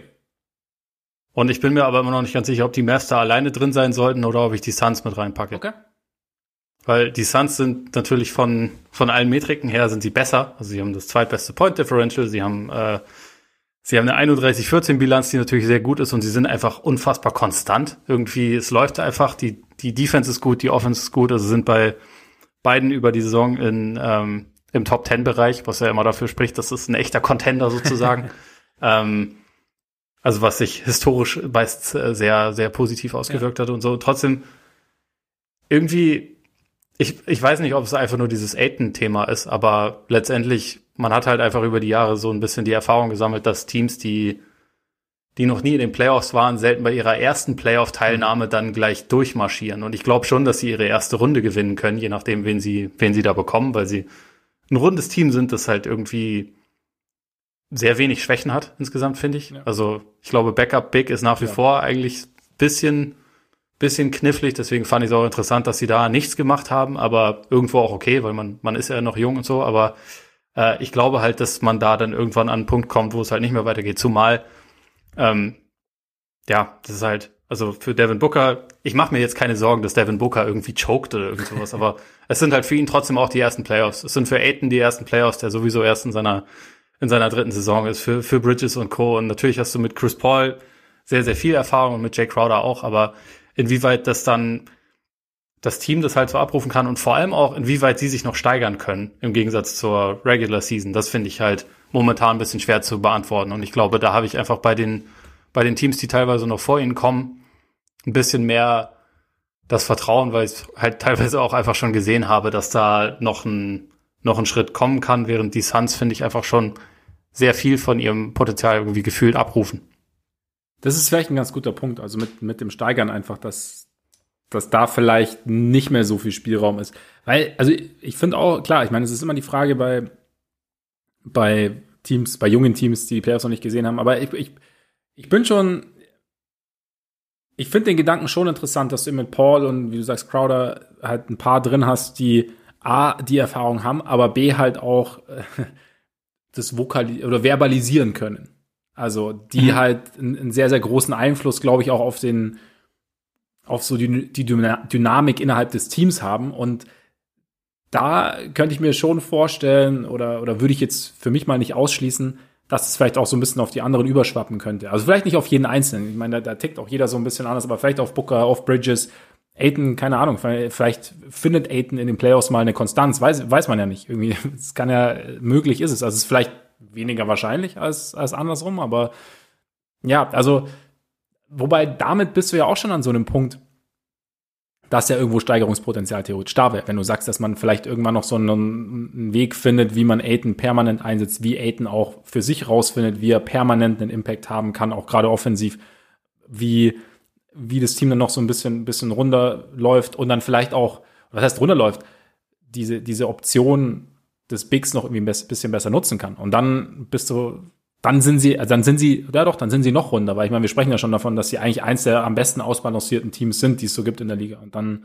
ja, oder vielleicht weiß ich, ich nicht. Finde, das spricht, hm? Ich finde, das spricht langfristig für sie. Das auch, also, ja, dass sie klar, ja. ähm, über die nächsten Jahre, also ich meine, bei Paul muss man natürlich schauen, wie lange er jetzt auf, auf so einem hohen Niveau noch spielen kann, aber für das, für das Team insgesamt ist das das beste Argument und das beste Steigerungsargument, das halt bei Aiton, glaube ich, noch nicht ansatzweise ausgeschöpft ist, was er an Potenzial mitbringt.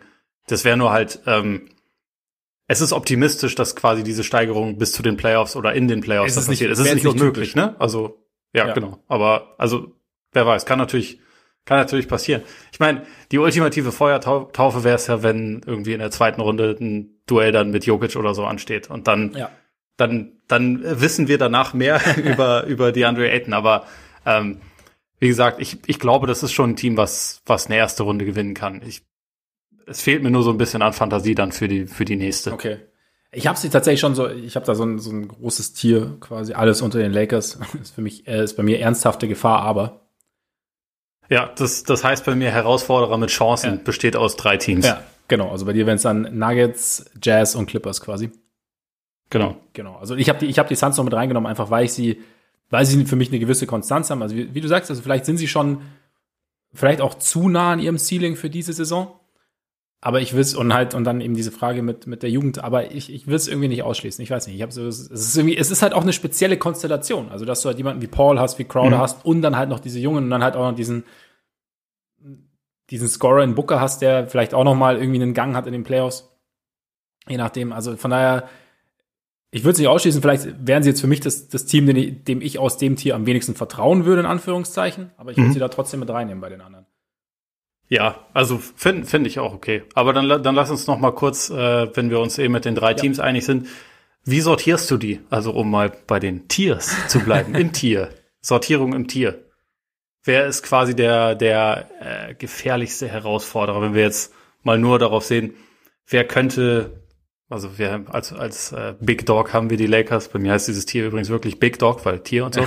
ähm, wenn wir jetzt mit einer Conference Finals Serie rechnen, ähm, es kann natürlich aufgrund der Konstellation, dass die Lakers ja gerade so ein bisschen purzeln in den ja. Standings, kann es natürlich auch sein, dass es so ein Duell dann früher geben wird. Aber sagen wir jetzt einfach mal, das mögliche Conference Finals Matchup, äh, Matchup, welches Team von den drei wäre, wäre am gefährlichsten für die Lakers in Bestbesetzung? Oder gibt's da eh keins, was gegen die Lakers in Bestbesetzung anstinkt? Ich würde die Nuggets nehmen. Ich wollte dich nämlich fragen, ob ich verrückt bin, wenn ich auch diese, diese, dieses Gefühl irgendwie ja. habe, weil die, die Zahlen sprechen nicht dafür, aber irgendwie ist es halt, äh, genau. ist halt dieser, die, dieser Faktor, dass wir alle Nikola Jokic sehr lieb haben und äh, Aaron Gordon neu ist, um das Team so ein bisschen, bisschen runter zu machen und so. Ich, ich persönlich Jamal Murray sehr lieb habe, also deswegen. Klar. Mittlerweile ja auch wieder gerechtfertigt. Mittlerweile habe ich ihn auch wieder ja. lieb. Und deswegen irgendwie, ich weiß auch nicht, ich habe so, also sie hatten halt letztes Jahr hatten sie so diese Playoffs, die so, so, so, eine, so den ersten tieferen Playoff-Run irgendwie, bei dem sie ja auch die ein oder andere Widrigkeit hinter sich gelassen haben, bei dem sie dann auch halt so ein bisschen, jetzt vielleicht nicht unglücklich, aber auch ein bisschen bitter rausgeflogen sind, haben dann im Sommer irgendwie einen wichtigen Spieler verloren, haben sich jetzt irgendwie nochmal an, auf eine andere Art verstärkt. Also klar, Gordon ist jetzt vielleicht nicht der Shooter, der jetzt äh, Jeremy Grant war. Wobei ich aber auch da sagen würde, nicht, dass ich jetzt davon ausgehe, dass er jetzt auf einmal an die 40 Prozent von draußen trifft. Aber ich würde diese Konstellation oder halt die Zeit aus Orlando nicht zwingend als, als alleinigen Maßstab nehmen. Also klar, irgendeinen, irgendeinen Vergleichswert brauchst du ja. Und das ist halt nun mal, also er hat nun mal seine Karriere bis jetzt da verbracht. Aber die Art, die Würfe, die er jetzt bekommen wird, also es ist vielleicht auch, es ist jetzt auch keine große Weltformel, die ich, die ich jetzt da ausbreite, aber die Würfe, die er jetzt bekommen wird, sind schon andere als, er, als die, die er in Orlando nehmen durfte und musste teilweise. Und da ist es, glaube ich, vielleicht, also es gibt natürlich Spieler, die mit einer kleineren Rolle nicht so zurechtkommen, aber ich glaube schon, dass er, dass er mit Jokic relativ gut harmonieren könnte, dass er auch, ähm, ich finde im ersten Spiel fand ich es ganz interessant, so, wenn man gesehen hat, so, also Gordon kann ja cutten, aber dass er, also er hat es dann schon gemacht. Mhm. Und es war immer noch so, es war ganz kurz, es war noch so, so, so ein kleines Zögern manchmal dabei irgendwie. Ne? Er hat gesehen, okay, er, er sieht es, er könnte da jetzt hinlaufen, er weiß noch nicht, ah, dass er doch losgelaufen, das hat dann funktioniert.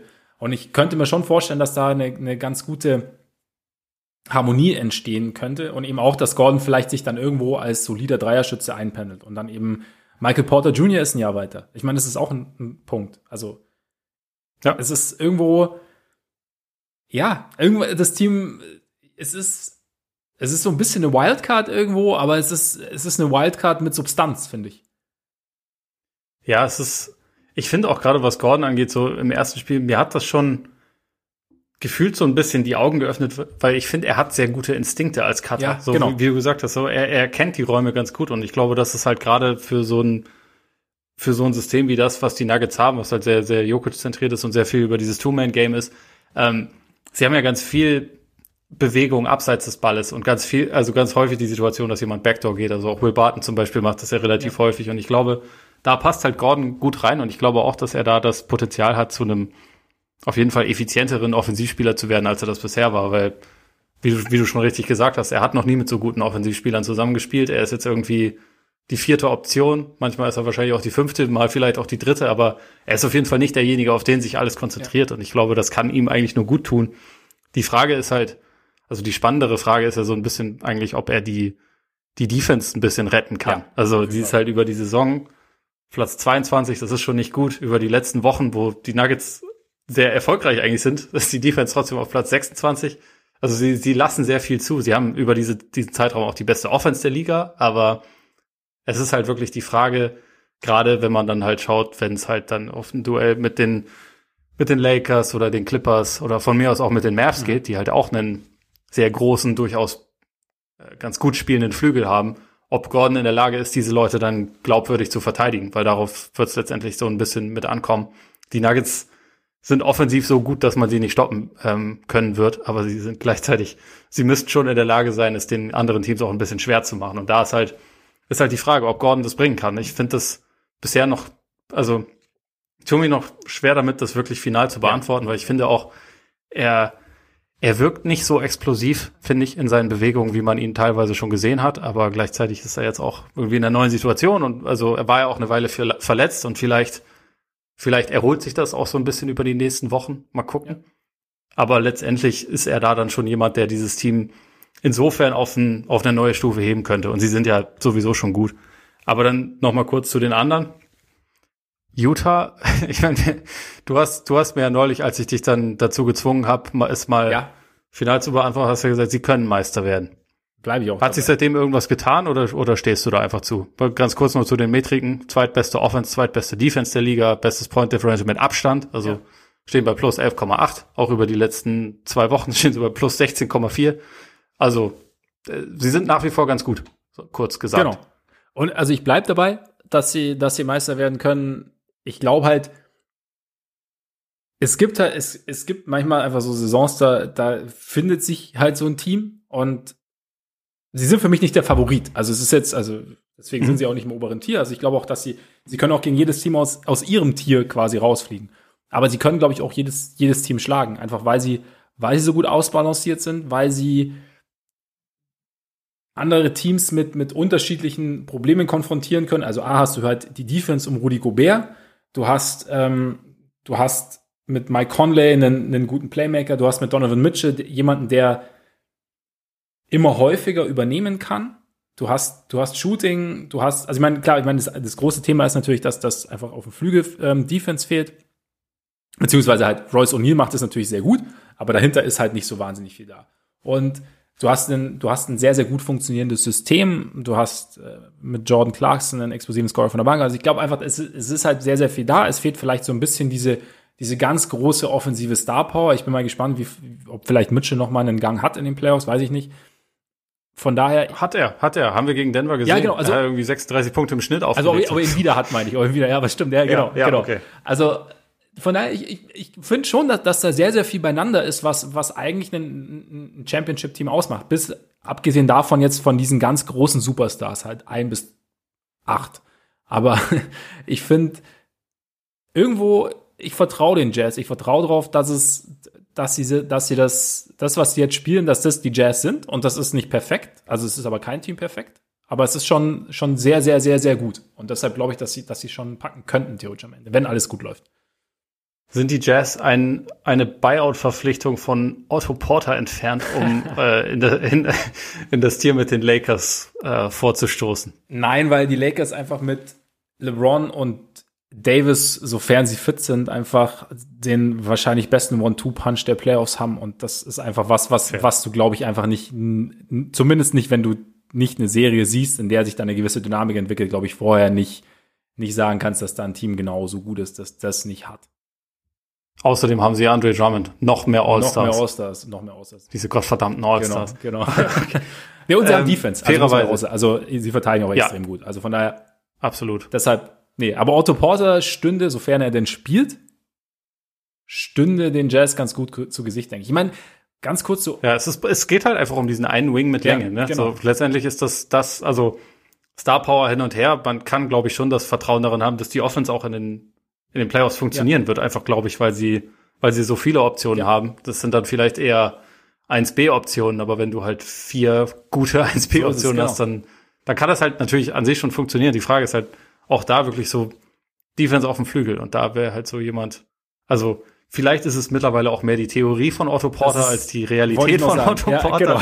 Aber das war halt so, so der Spielertyp. Deswegen, ähm, ich fand es auch da interessant, dass halt bei ihnen zur Deadline jetzt nichts passiert ist. Andererseits muss man natürlich auch sagen, wer war verfügbar, was hätte genau. man machen können, realistisch, ja. ne? Und da hat sich wahrscheinlich einfach keine Option geboten, zumal ja dann auch immer jemand aus der Rotation weichen müsste für jemanden, den man da reinholt. Ja, genau. Und ich glaube, dass du halt da, wenn du irgendwie so ein, so ein Team gefunden hast, das sehr, sehr, sehr, sehr über die Chemie kommt, dass du dann, glaube ich, auch als, als GM und Coach vielleicht so ein bisschen zögerlicher bist, wenn es darum geht, jetzt irgendwie zu sagen, boah, der oder der könnte uns eventuell noch ein bisschen weiterhelfen und dafür geben wir jetzt den ab. Also, weißt du, zum Beispiel, wenn du sagst, wir holen jetzt vielleicht mhm. PJ Tucker und geben dafür,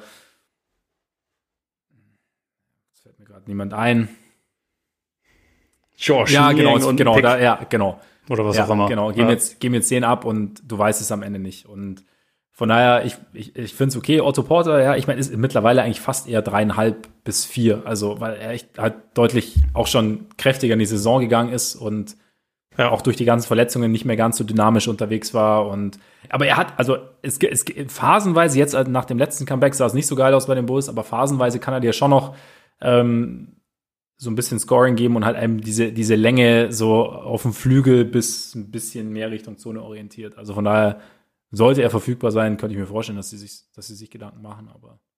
Wie gesagt, ich glaube, die Theorie von Otto Porter wird der Titel meines nächsten Podcasts. ja, das stimmt, das stimmt. Kannst du, Oder meine Autobiografie. Kannst du, kannst du direkt äh, ähm, Gar Packs einladen dann. ich glaube auch. Ähm, zu den Flippers. Ja. Sie sind Sie haben ihre Liebe für Defense wiedergefunden und sind immer noch offensiv komplett absurd. Äh, mittlerweile sogar äh, die beste Offense der Liga. Das ist nämlich nicht Brooklyn, das ist auch nicht äh, Utah, sondern ganz knapp die Flippers sind äh, auf Platz eins. Unter anderem, weil sie immer noch fast 42 Prozent Dreier treffen als Team. Ist abgefahren. Wird es denn noch Ich werde laut. Ja, und das, das, weil das einfach absurd ja. ist. Das, das, das, das soll nicht sein. Das geht nicht. Also, das wird eine der besten Shooting-Saisons, die ein Team jemals hatte. Vor allem, also bei dem Volumen natürlich ja, sowieso, klar. aber allgemein. Da ist halt echt die Frage, ob das halt irgendwann komplett einbricht. Also ich meine, wir, wir reden jetzt seit Wochen drüber und irgendwie, man ist dann geneigt zu sagen, je länger es andauert, desto geringer wird die Wahrscheinlichkeit, aber es kann ja trotzdem plötzlich irgendwie dahin gehen. Aber ich weiß immer noch nicht, was ich aus den Clippers machen soll. Ich weiß es einfach irgendwie nicht. Also sie, scheinen, sie scheinen sich zu steigern im Saisonverlauf. Aber irgendwie, ich weiß nicht. Das Geile, ich finde, die Clippers haben so ein bisschen diesen Milwaukee-Status, aber halt im Westen, so dass man sagt, ist mir eigentlich egal, was ihr im, in der Regular Season macht, wir wollen es jetzt in den Playoffs sehen. Also, mhm. und das ist, glaube ich, bei beiden Teams nicht wirklich fair, weil es ist nicht jeweils das exakt gleiche Team. Es hat sich jeweils, also bei den Clippers sieht, ist, ist viel immer noch ähnlich wie letzte Saison, aber es ist jetzt nicht eins zu eins das gleiche. Es ist teilweise neues Personal da und so. Und bei den Bucks ja auch. Und irgendwie ist es halt die ganze Zeit überzeugt mich. also man, ich finde, man, man schaut sich das so an und denkt so, ja, doch, das, das, das, das geht alles irgendwie gut zusammen. Und gleichzeitig, äh, irgendwie, äh, so irgendwie, es ist, ich bin noch nicht endgültig überzeugt, das müsst ihr jetzt dann einfach mal machen. Und ich glaube, das geht halt letztendlich erst in den Playoffs. Ja, so wird's wahrscheinlich sein. Also ich meine, wir haben es ja vor der Saison schon gesagt, Sergi Bakker zu holen, fand ich, war ein, war ein sehr, sehr smarter Move. Die Playmaking-Frage mhm. besteht weiterhin. Ich meine, ich bin mittlerweile auch davon überzeugt, dass Playoff Rondo existiert. Auf jeden Fall. Noch so ein All-Star, der Noch so ein All-Star, genau. Scheiß Superteams. Ja, es ist einfach. David Stern, Gott hab ihn selig, sollte äh, von oben Veto einlegen. Und ja, vielleicht auch Larry O'Brien ja, oder so. genau. Aber ja, also Rondo ist halt echt so ein Ding, ne? Also, wenn er, wenn er auch, wenn er ansatzweise, ohne Scheiß, wenn er, wenn er ansatzweise das bringen kann, er muss, also was, was, was letztes Jahr noch bei den Lakers da war, dann, ich meine, haben wir letzte Woche auch schon gesagt. Dann ist es, sind die Clippers nicht wahnsinnig angenehm zu spielen. Dann sind sie auch besser für die Playoffs geeignet, als sie es letztes Jahr waren. Also allein schon dadurch, weil halt dieses Lou Williams Thema jetzt dann mal beendet wurde. Ähm, und ich glaube, das ist schon viel. Und man da halt, sorry glaube, das ist schon, also. Das, das klingt ein bisschen es klingt, gemein. Nein, es klingt Geht's, gemein. Also ist das jetzt nur wegen den Chicken Wings oder, oder ja, genau. auch sonst? Ich finde Chicken Wings widerlich. Nein, äh, das war jetzt überhaupt nicht so, das war jetzt überhaupt nicht so gemeint. Es, ähm, es ist halt was, was, was das Team halt durch jede Serie wieder verfolgt. In jedes Spiel geht das Ding wieder mit rein. Also es ist halt, und, je, und ich meine, irgendwo, es kommt ja irgendwo her. Und Lou Williams war trotzdem ein wahnsinnig wertvoller Spieler auf seine Art und auch im Lockerroom. Aber es ist halt trotzdem irgendwie sowas, ich glaube, wenn du, manchmal ist es vielleicht so, dass wenn du einen Schritt weitergehen willst, dass du dann halt ja, gewisse neue, neue Narrative dann halt irgendwie brauchst irgendwo. Oder dass sich halt alte Narrative halt so ein bisschen lähmen. Keine Ahnung, ich weiß es nicht, das ist auch reine meine Spekulation, aber ja, keine Ahnung. Also es war, glaube ich, also sowohl er als auch Harrell waren halt auch letztendlich so ein bisschen die die Trumpfkarten für die Lakers in so diesem direkten Duell. Also, weil das halt einfach was war, was man sich im Pick and Roll halt die ganze Zeit raussuchen konnte. Und es ist jetzt nicht so, dass sie da komplett ohne Schwächen wären. Also beispielsweise, wenn Luke Kennard am Ende vom Spiel drauf ist, den kannst du dir auch rauspicken ja. wahrscheinlich. Oder auch ein Batum, der nicht mehr so beweglich ist, wie er mal war. Da kann, den kannst du ja auch eher angreifen als, es, als jetzt ein Kawhi beispielsweise. Ja. Aber ich glaube, insgesamt haben sie, haben sie es vielleicht so diesen Schritt gemacht zu einer zu einer runderen Truppe, die halt einfach irgendwie so ein bisschen, bisschen homo homogener dann wirkt und äh, irgendwie, ich weiß nicht, also ich habe immer das Gefühl, dass das auch, also auch bei mir selbst stelle ich mhm. das fest, dass ich die Clippers irgendwie unterschätze, aber auch einfach wegen diesem Phänomen, dass, äh, dass sie halt die Clippers sind und man irgendwie immer denkt, dass äh, das kann halt nicht klappen, weil diese, diese Franchise verflucht ist. Aber wer weiß. Ja, also es ist, es ist, es ist ein bisschen komisch. Also normalerweise würdest du nach dem Saisonverlauf, also gerade so nach den letzten Wochen, würdest du sagen, okay, eigentlich gehören sie irgendwie in den ganz engen Favoritenkreis irgendwie, aber ja. irgendwie, irgendwie rein subjektiv vertraue ich ihnen weniger als jetzt anderen Teams da oben, was wahrscheinlich am Ende objektiv gesehen überhaupt nicht sinnvoll ist, aber ähm, genau, also es ist. Ja, ich meine, letztendlich, wir haben aber ja auch alle gesehen, was sie letztes, ja, genau, letztes, letztes Jahr gemacht haben. Aber weißt du, und ich, es sieht halt doch einfach sportlich auch häufig immer noch ein bisschen ähnlich aus wie vorher. Und dann aber ich bin, war letztes, die letzten Jahre bei den Bugs immer Verfechter zu sagen, so, okay, man, man darf einem Team auch gerne einen Lernprozess zugestehen und äh, im Endeffekt würde ich das bei den Clippers schon tendenziell auch sagen. Ich meine, es, wir wissen, es mag hm. ja sein, also es, natürlich ist vielleicht der Ansatz ein ähnlicher wie jetzt die letzten Jahre. Ich meine, es sind ja auch die, die Säulen des Teams sind ja auch immer noch dieselben, aber trotzdem kann ja sein, dass aus diesem, dieses 1-3, auch wenn jetzt vielleicht manche Dinge dann doch wieder mehr an das letztjährige Team erinnern, als vielleicht noch zu Saisonbeginn, aber trotzdem kann es ja, kann es ja sein, dass man fundamental doch richtige Schlüsse gezogen hat. Auch, auch individuell. Also jetzt halt quasi Paul George zum Beispiel für sich, Kawhi, wer auch immer. Also, dass da, und dass deshalb anders aussieht. Ich weiß es nicht. Ja. Kann denn ein Team aus diesen drei bis vier, die wir jetzt gerade genannt haben, den Lakers, sofern alle fit sind, bei den Lakers, wirklich ernsthaft gefährlich werden? Ja, schon. Also wenn, wenn die Clippers 46 Prozent von der Dreierlinie treffen ja. über eine Serie, was möglich ist, äh, dann, dann können sie die Serie auch gewinnen, glaube ich. Äh, ich würde immer noch sagen, dass die Lakers klar der Favorit sein müssen, wenn sie, wenn sie in Bestbesetzung antreten und in, in Topform. Das, das würde ich schon nach wie vor behaupten, aber es wird halt im Moment einfach ein bisschen komplizierter, mhm. dadurch, dass du eventuell in eine Playoff, in die Playoffs gehen, gehen musst, wo du vielleicht sogar drei Serien am Stück dann auswärts gewinnen musst, weil du halt nicht den Heimvorteil hast.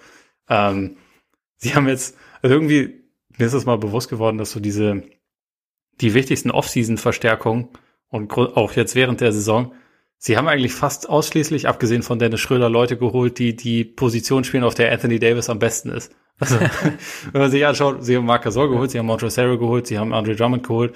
Das sind ja alles ja. Leute, also Du kannst Harold theoretisch auf die vier packen. In der Praxis machst du es, glaube ich, eher nicht. Also, oder machst es vielleicht ein paar Mal und dann nicht mehr. Du kannst ihn neben ähm, Davis packen, oder? Nee? Ja, ja, klar, das geht. Also, weil, weil Davis das halt abdeckt und dann ist Davis de facto, also, beziehungsweise er nennt sich dann den Power Forward, aber in Wirklichkeit ist ja. er dann, ist er dann wahrscheinlich der Center defensiv auf jeden ja. Fall, weil er halt alles abdecken muss, was äh, Harold nicht abdecken kann. Ähm, aber es ist halt irgendwie krass, weil da, da werden halt die meisten Ressourcen reingesteckt. Mhm. Also auch, also, und die Frage ist dann, wie, wie viel geben die dir am Ende des, am Ende von einem engen Spiel? Und ist das irgendwie rund? Und ich glaube, im Endeffekt spielt es vielleicht keine Rolle, wenn, wenn sie alle gesund sind und man dann denkt, am Ende, am Ende von einem knappen Spiel habe ich halt trotzdem ein Line-Up mit äh, Schröder oder Caruso, mit, mit KCP, mit LeBron, mit, mit Kuzma von mir aus und Davis und das macht dir wahrscheinlich alles platt, was da rumläuft, aber ich weiß nicht, im Moment ist es halt einfach so eine etwas kompliziertere Situation und ich glaube, wenn oder, oder sagen wir mal so, ich, ich mache mir schon ein bisschen Sorgen um Davis. Es äh, zieht sich alles mhm. und es ist ein Bereich, wo man, glaube ich, nicht angeschlagen sein möchte und das lässt die Tür natürlich einfach ein bisschen offen für alle anderen. Ja, also ich glaube, Achilles, haben wir auch schon gesagt, nach allem, was die letzten Jahre so war, ist man sehr, sehr konservativ. Ich weiß nicht, wie, wie du es siehst. Es ist halt, man geht jetzt so davon aus, okay, wenn alle fit sind, läuft es schon. Aber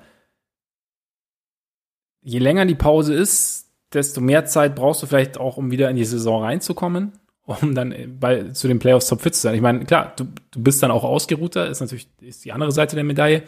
Aber auch, ich meine, ich habe es auch schon gehört, ich meine, LeBron ist es auch nicht gewohnt, jetzt während einer Saison zwingend länger auszusetzen. Es gab ja diese eine, diesen diese eine Phase mal in, in Cleveland, als er, glaube ich, so um, um Neujahr rum eine Zeit lang in Miami war, um sich am Rücken behandelt Ja, das waren irgendwie zwei Wochen. Ja, oder zwei ich, ne? Wochen, ne? genau, genau. Also auch nicht so lange. Regeneration. Ja, genau. Und paar Smoothies trinken und überhaupt. ja, genau, genau. Sonne genießen, paar Cubanos und gutes. Im Winter nach Miami ist übrigens eine sehr gute Idee. Also vor allem, wenn man in Cleveland ist oder wo auch immer, ja, weil also, die meisten Orte sind im Winter nicht so cool wie Miami. Auf jeden Fall. Also gerade so im mittleren Westen, ich meine, wir hatten ja auch schon Chicago im März, war auch eher frisch. ja, Chicago im März ist auch immer noch ein bisschen windig. Ja, ja, auf jeden Fall, auf jeden Fall. Und keine Ahnung, also ich, ich, ich möchte jetzt, ja, vielleicht ist es auch einfach Quatsch, weil LeBron kommt halt zurück, braucht irgendwie anderthalb Spiele und dann läuft das schon wieder. Weil halt LeBron und so. Aber es ist halt trotzdem, es ist halt, je näher die Playoffs rücken und halt noch nicht alle da sind, um jetzt mal so ein bisschen Spannung reinzubringen, desto größer ist vielleicht auch die Wahrscheinlichkeit, dass es dann irgendwie doch irgendwie zu einer Überraschung kommen könnte, weil halt doch noch nicht alles so zu 100 Prozent passt und dann halt ist noch ein bisschen, dass man sich wiederfinden muss untereinander, aber auch individuell und aber trotzdem glaube ich am Ende, es ist ein interessanter Punkt, dass halt viele Verstärkungen so auf den Davis-Positionen getätigt wurden, aber also viele werden halt einfach in den Playoffs ja. nicht die großen Rollen spielen, also zumindest nicht in den, in den wichtigsten Situationen. Aber am Ende ist es doch dann auch, also am, am Ende sind es dann auch Leute, die dann dazu beitragen können, dass Davis und LeBron dann genau, oder vor allem Davis auch dann in den wichtigen Situationen die wichtigste Rolle spielen können. Einfach weil sie ihnen dann vielleicht mal da zwei ja. Minuten geben, mal da drei Minuten geben, die sie verschnaufen können. Und dann hat's ja wieder, hat's ja wieder funktioniert, weil sie vielleicht auch mit, wir haben es am Montag gesagt, Person von Drummond eine gewisse Physis geben können. Also ist halt, wie gesagt, ist die Frage, ob er das hinkriegt. So wie es Dwight Howard letztes Jahr hinbekommen hat. Und dann, ja, mei, also es ist halt einfach immer noch ein Team mit LeBron James und Anthony Davis. Also es ist irgendwo, das ja. no, noch dazu sehr gute Verteidiger außenrum hat und Spieler, die auch sehr gut dazu passen. Das finde ich auch eh interessant, dass sie das schaffen, jetzt wo die Leute ausfallen, immer noch defensiv so gut zu sein. Also offensiv siehst du jetzt schon sehr viele Limits. Es gibt halt im Moment außer, außer Schröder auch keinen, der ein Pick and Roll laufen kann, was sich dann halt schon in der Offense niederschlägt. Aber das, das wird halt nicht von Dauer sein. Deswegen, also ich würde auch nach wie vor sagen, in Bestbesitzung sind sie auf jeden Fall nach wie vor der Top-Favorit, mindestens in der Western Conference, vielleicht auch, also oder wahrscheinlich auch in der NBA. Ähm, aber Wobei ich Brooklyn schon mal, mein, bin. mein Überzeugungsfaktor ist ein kleines bisschen, bisschen geringer geworden mit der Zeit. Und ja, Brooklyn ist halt das, ist halt die Frage, ne? Also wenn es da zu einer Serie kommt, dann bin ich auch gespannt. Brooklyn ist halt nicht so, nicht so ausbalanciert, aber wenn sie 150 Punkte pro 100 Ballbesitzen machen, dann werden sie halt trotzdem alles platt machen. Deswegen mal schauen. Es, es, aber ja, sie, also die Lakers haben, glaube ich, insgesamt nicht mehr dieses, dieses krasse Alleinstellungsmerkmal, wie sie es vor der Saison hatten und wie sie es vor diesen Verletzungen hatten. Ja, ich glaube, die anderen haben ein bisschen aufgeholt, aber wie du sagst, also durch die Verletzung haben sie auch so ein bisschen eingebüßt.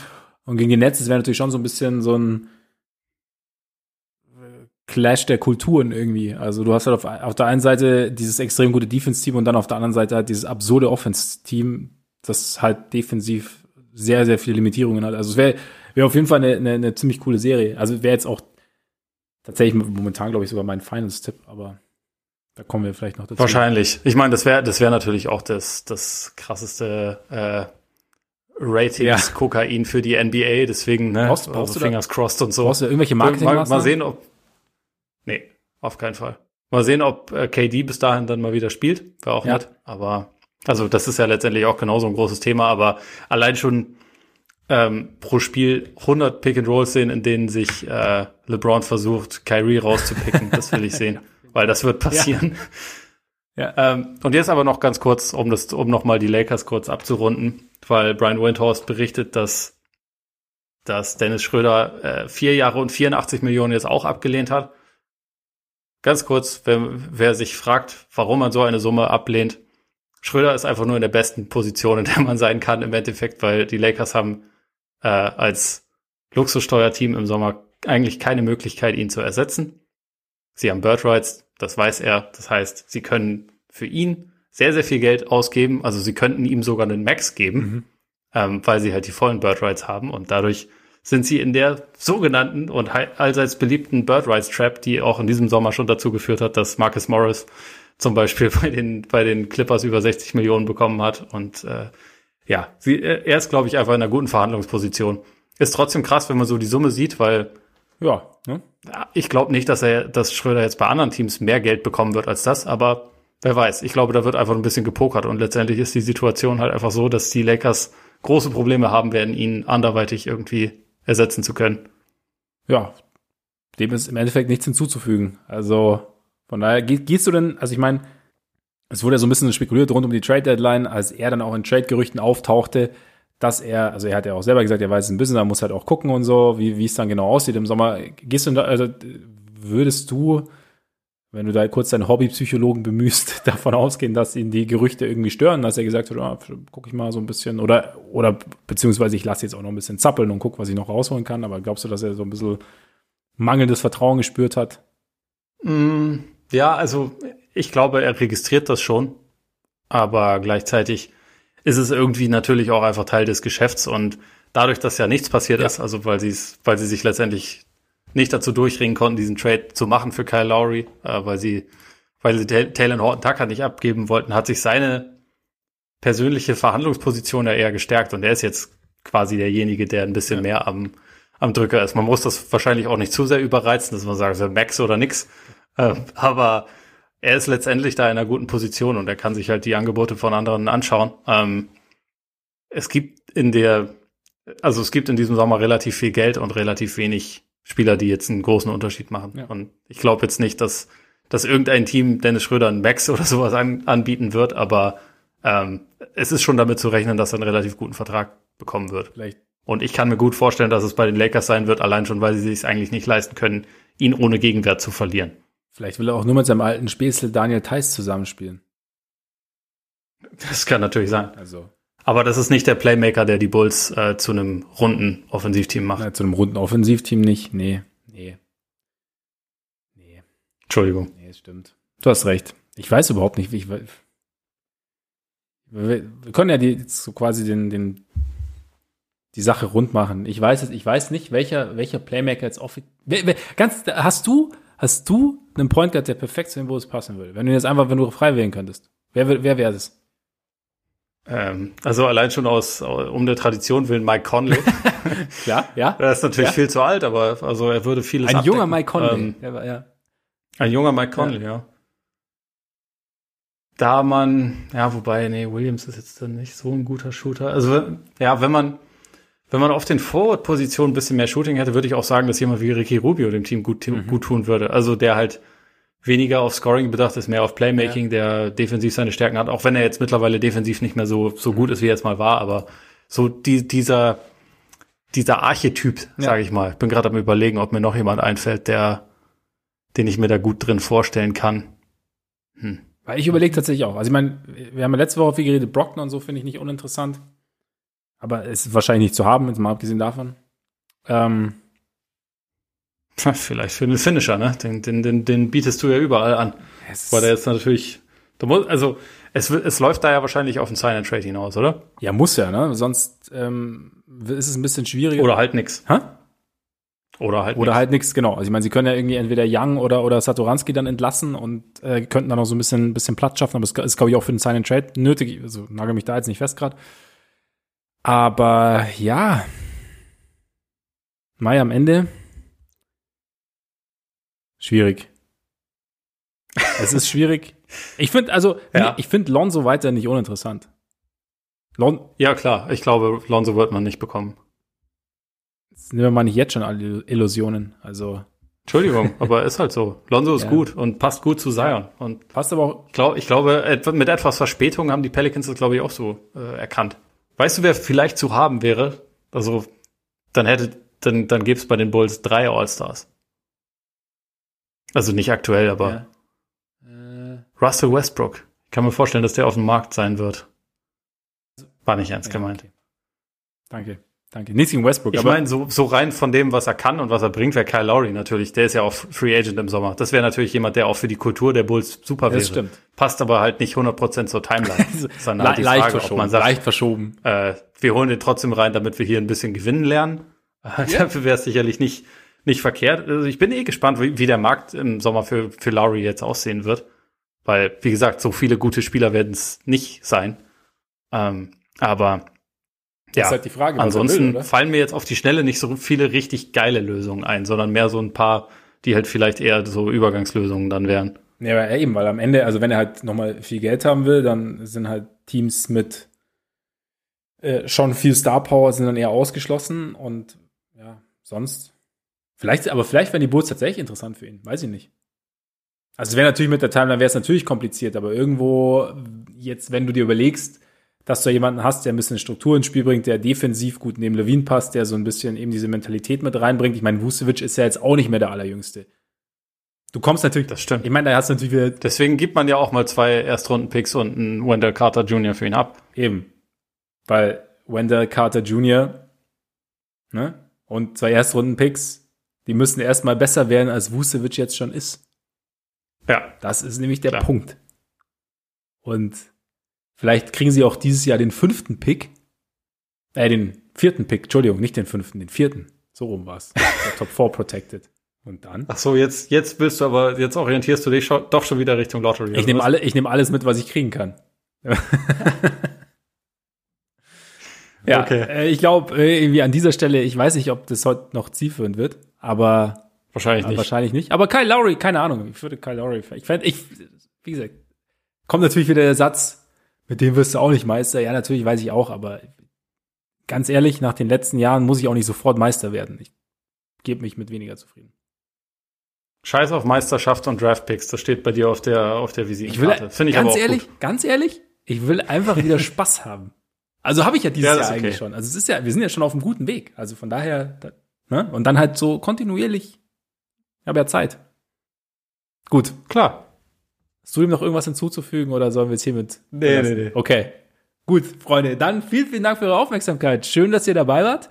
Schön, dass ihr, also solltet ihr noch dabei sein, schön, dass ihr es wirklich bis jetzt durchgehalten habt. Wir haben, waren heute ein bisschen, bisschen länger unterwegs als sonst, aber 15 Teams wollen natürlich auch, fordern natürlich auch ihre Zeit ein.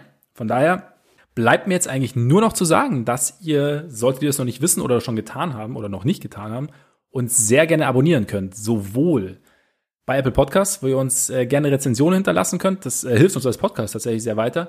Bei Spotify gibt's uns und bei dieser natürlich. Dann könnt ihr uns noch folgen bei Twitter, bei Facebook und bei Instagram. Und wenn ihr Lust habt, schaut sehr gerne mal bei Patreon vorbei. Lohnt sich. Für euch und vielleicht auch für uns. Von daher, vielen Dank für eure Aufmerksamkeit. Genießt euren Tag, euren Abend, euren Morgen und bis bald hoffentlich. Reingehauen. Reingehauen.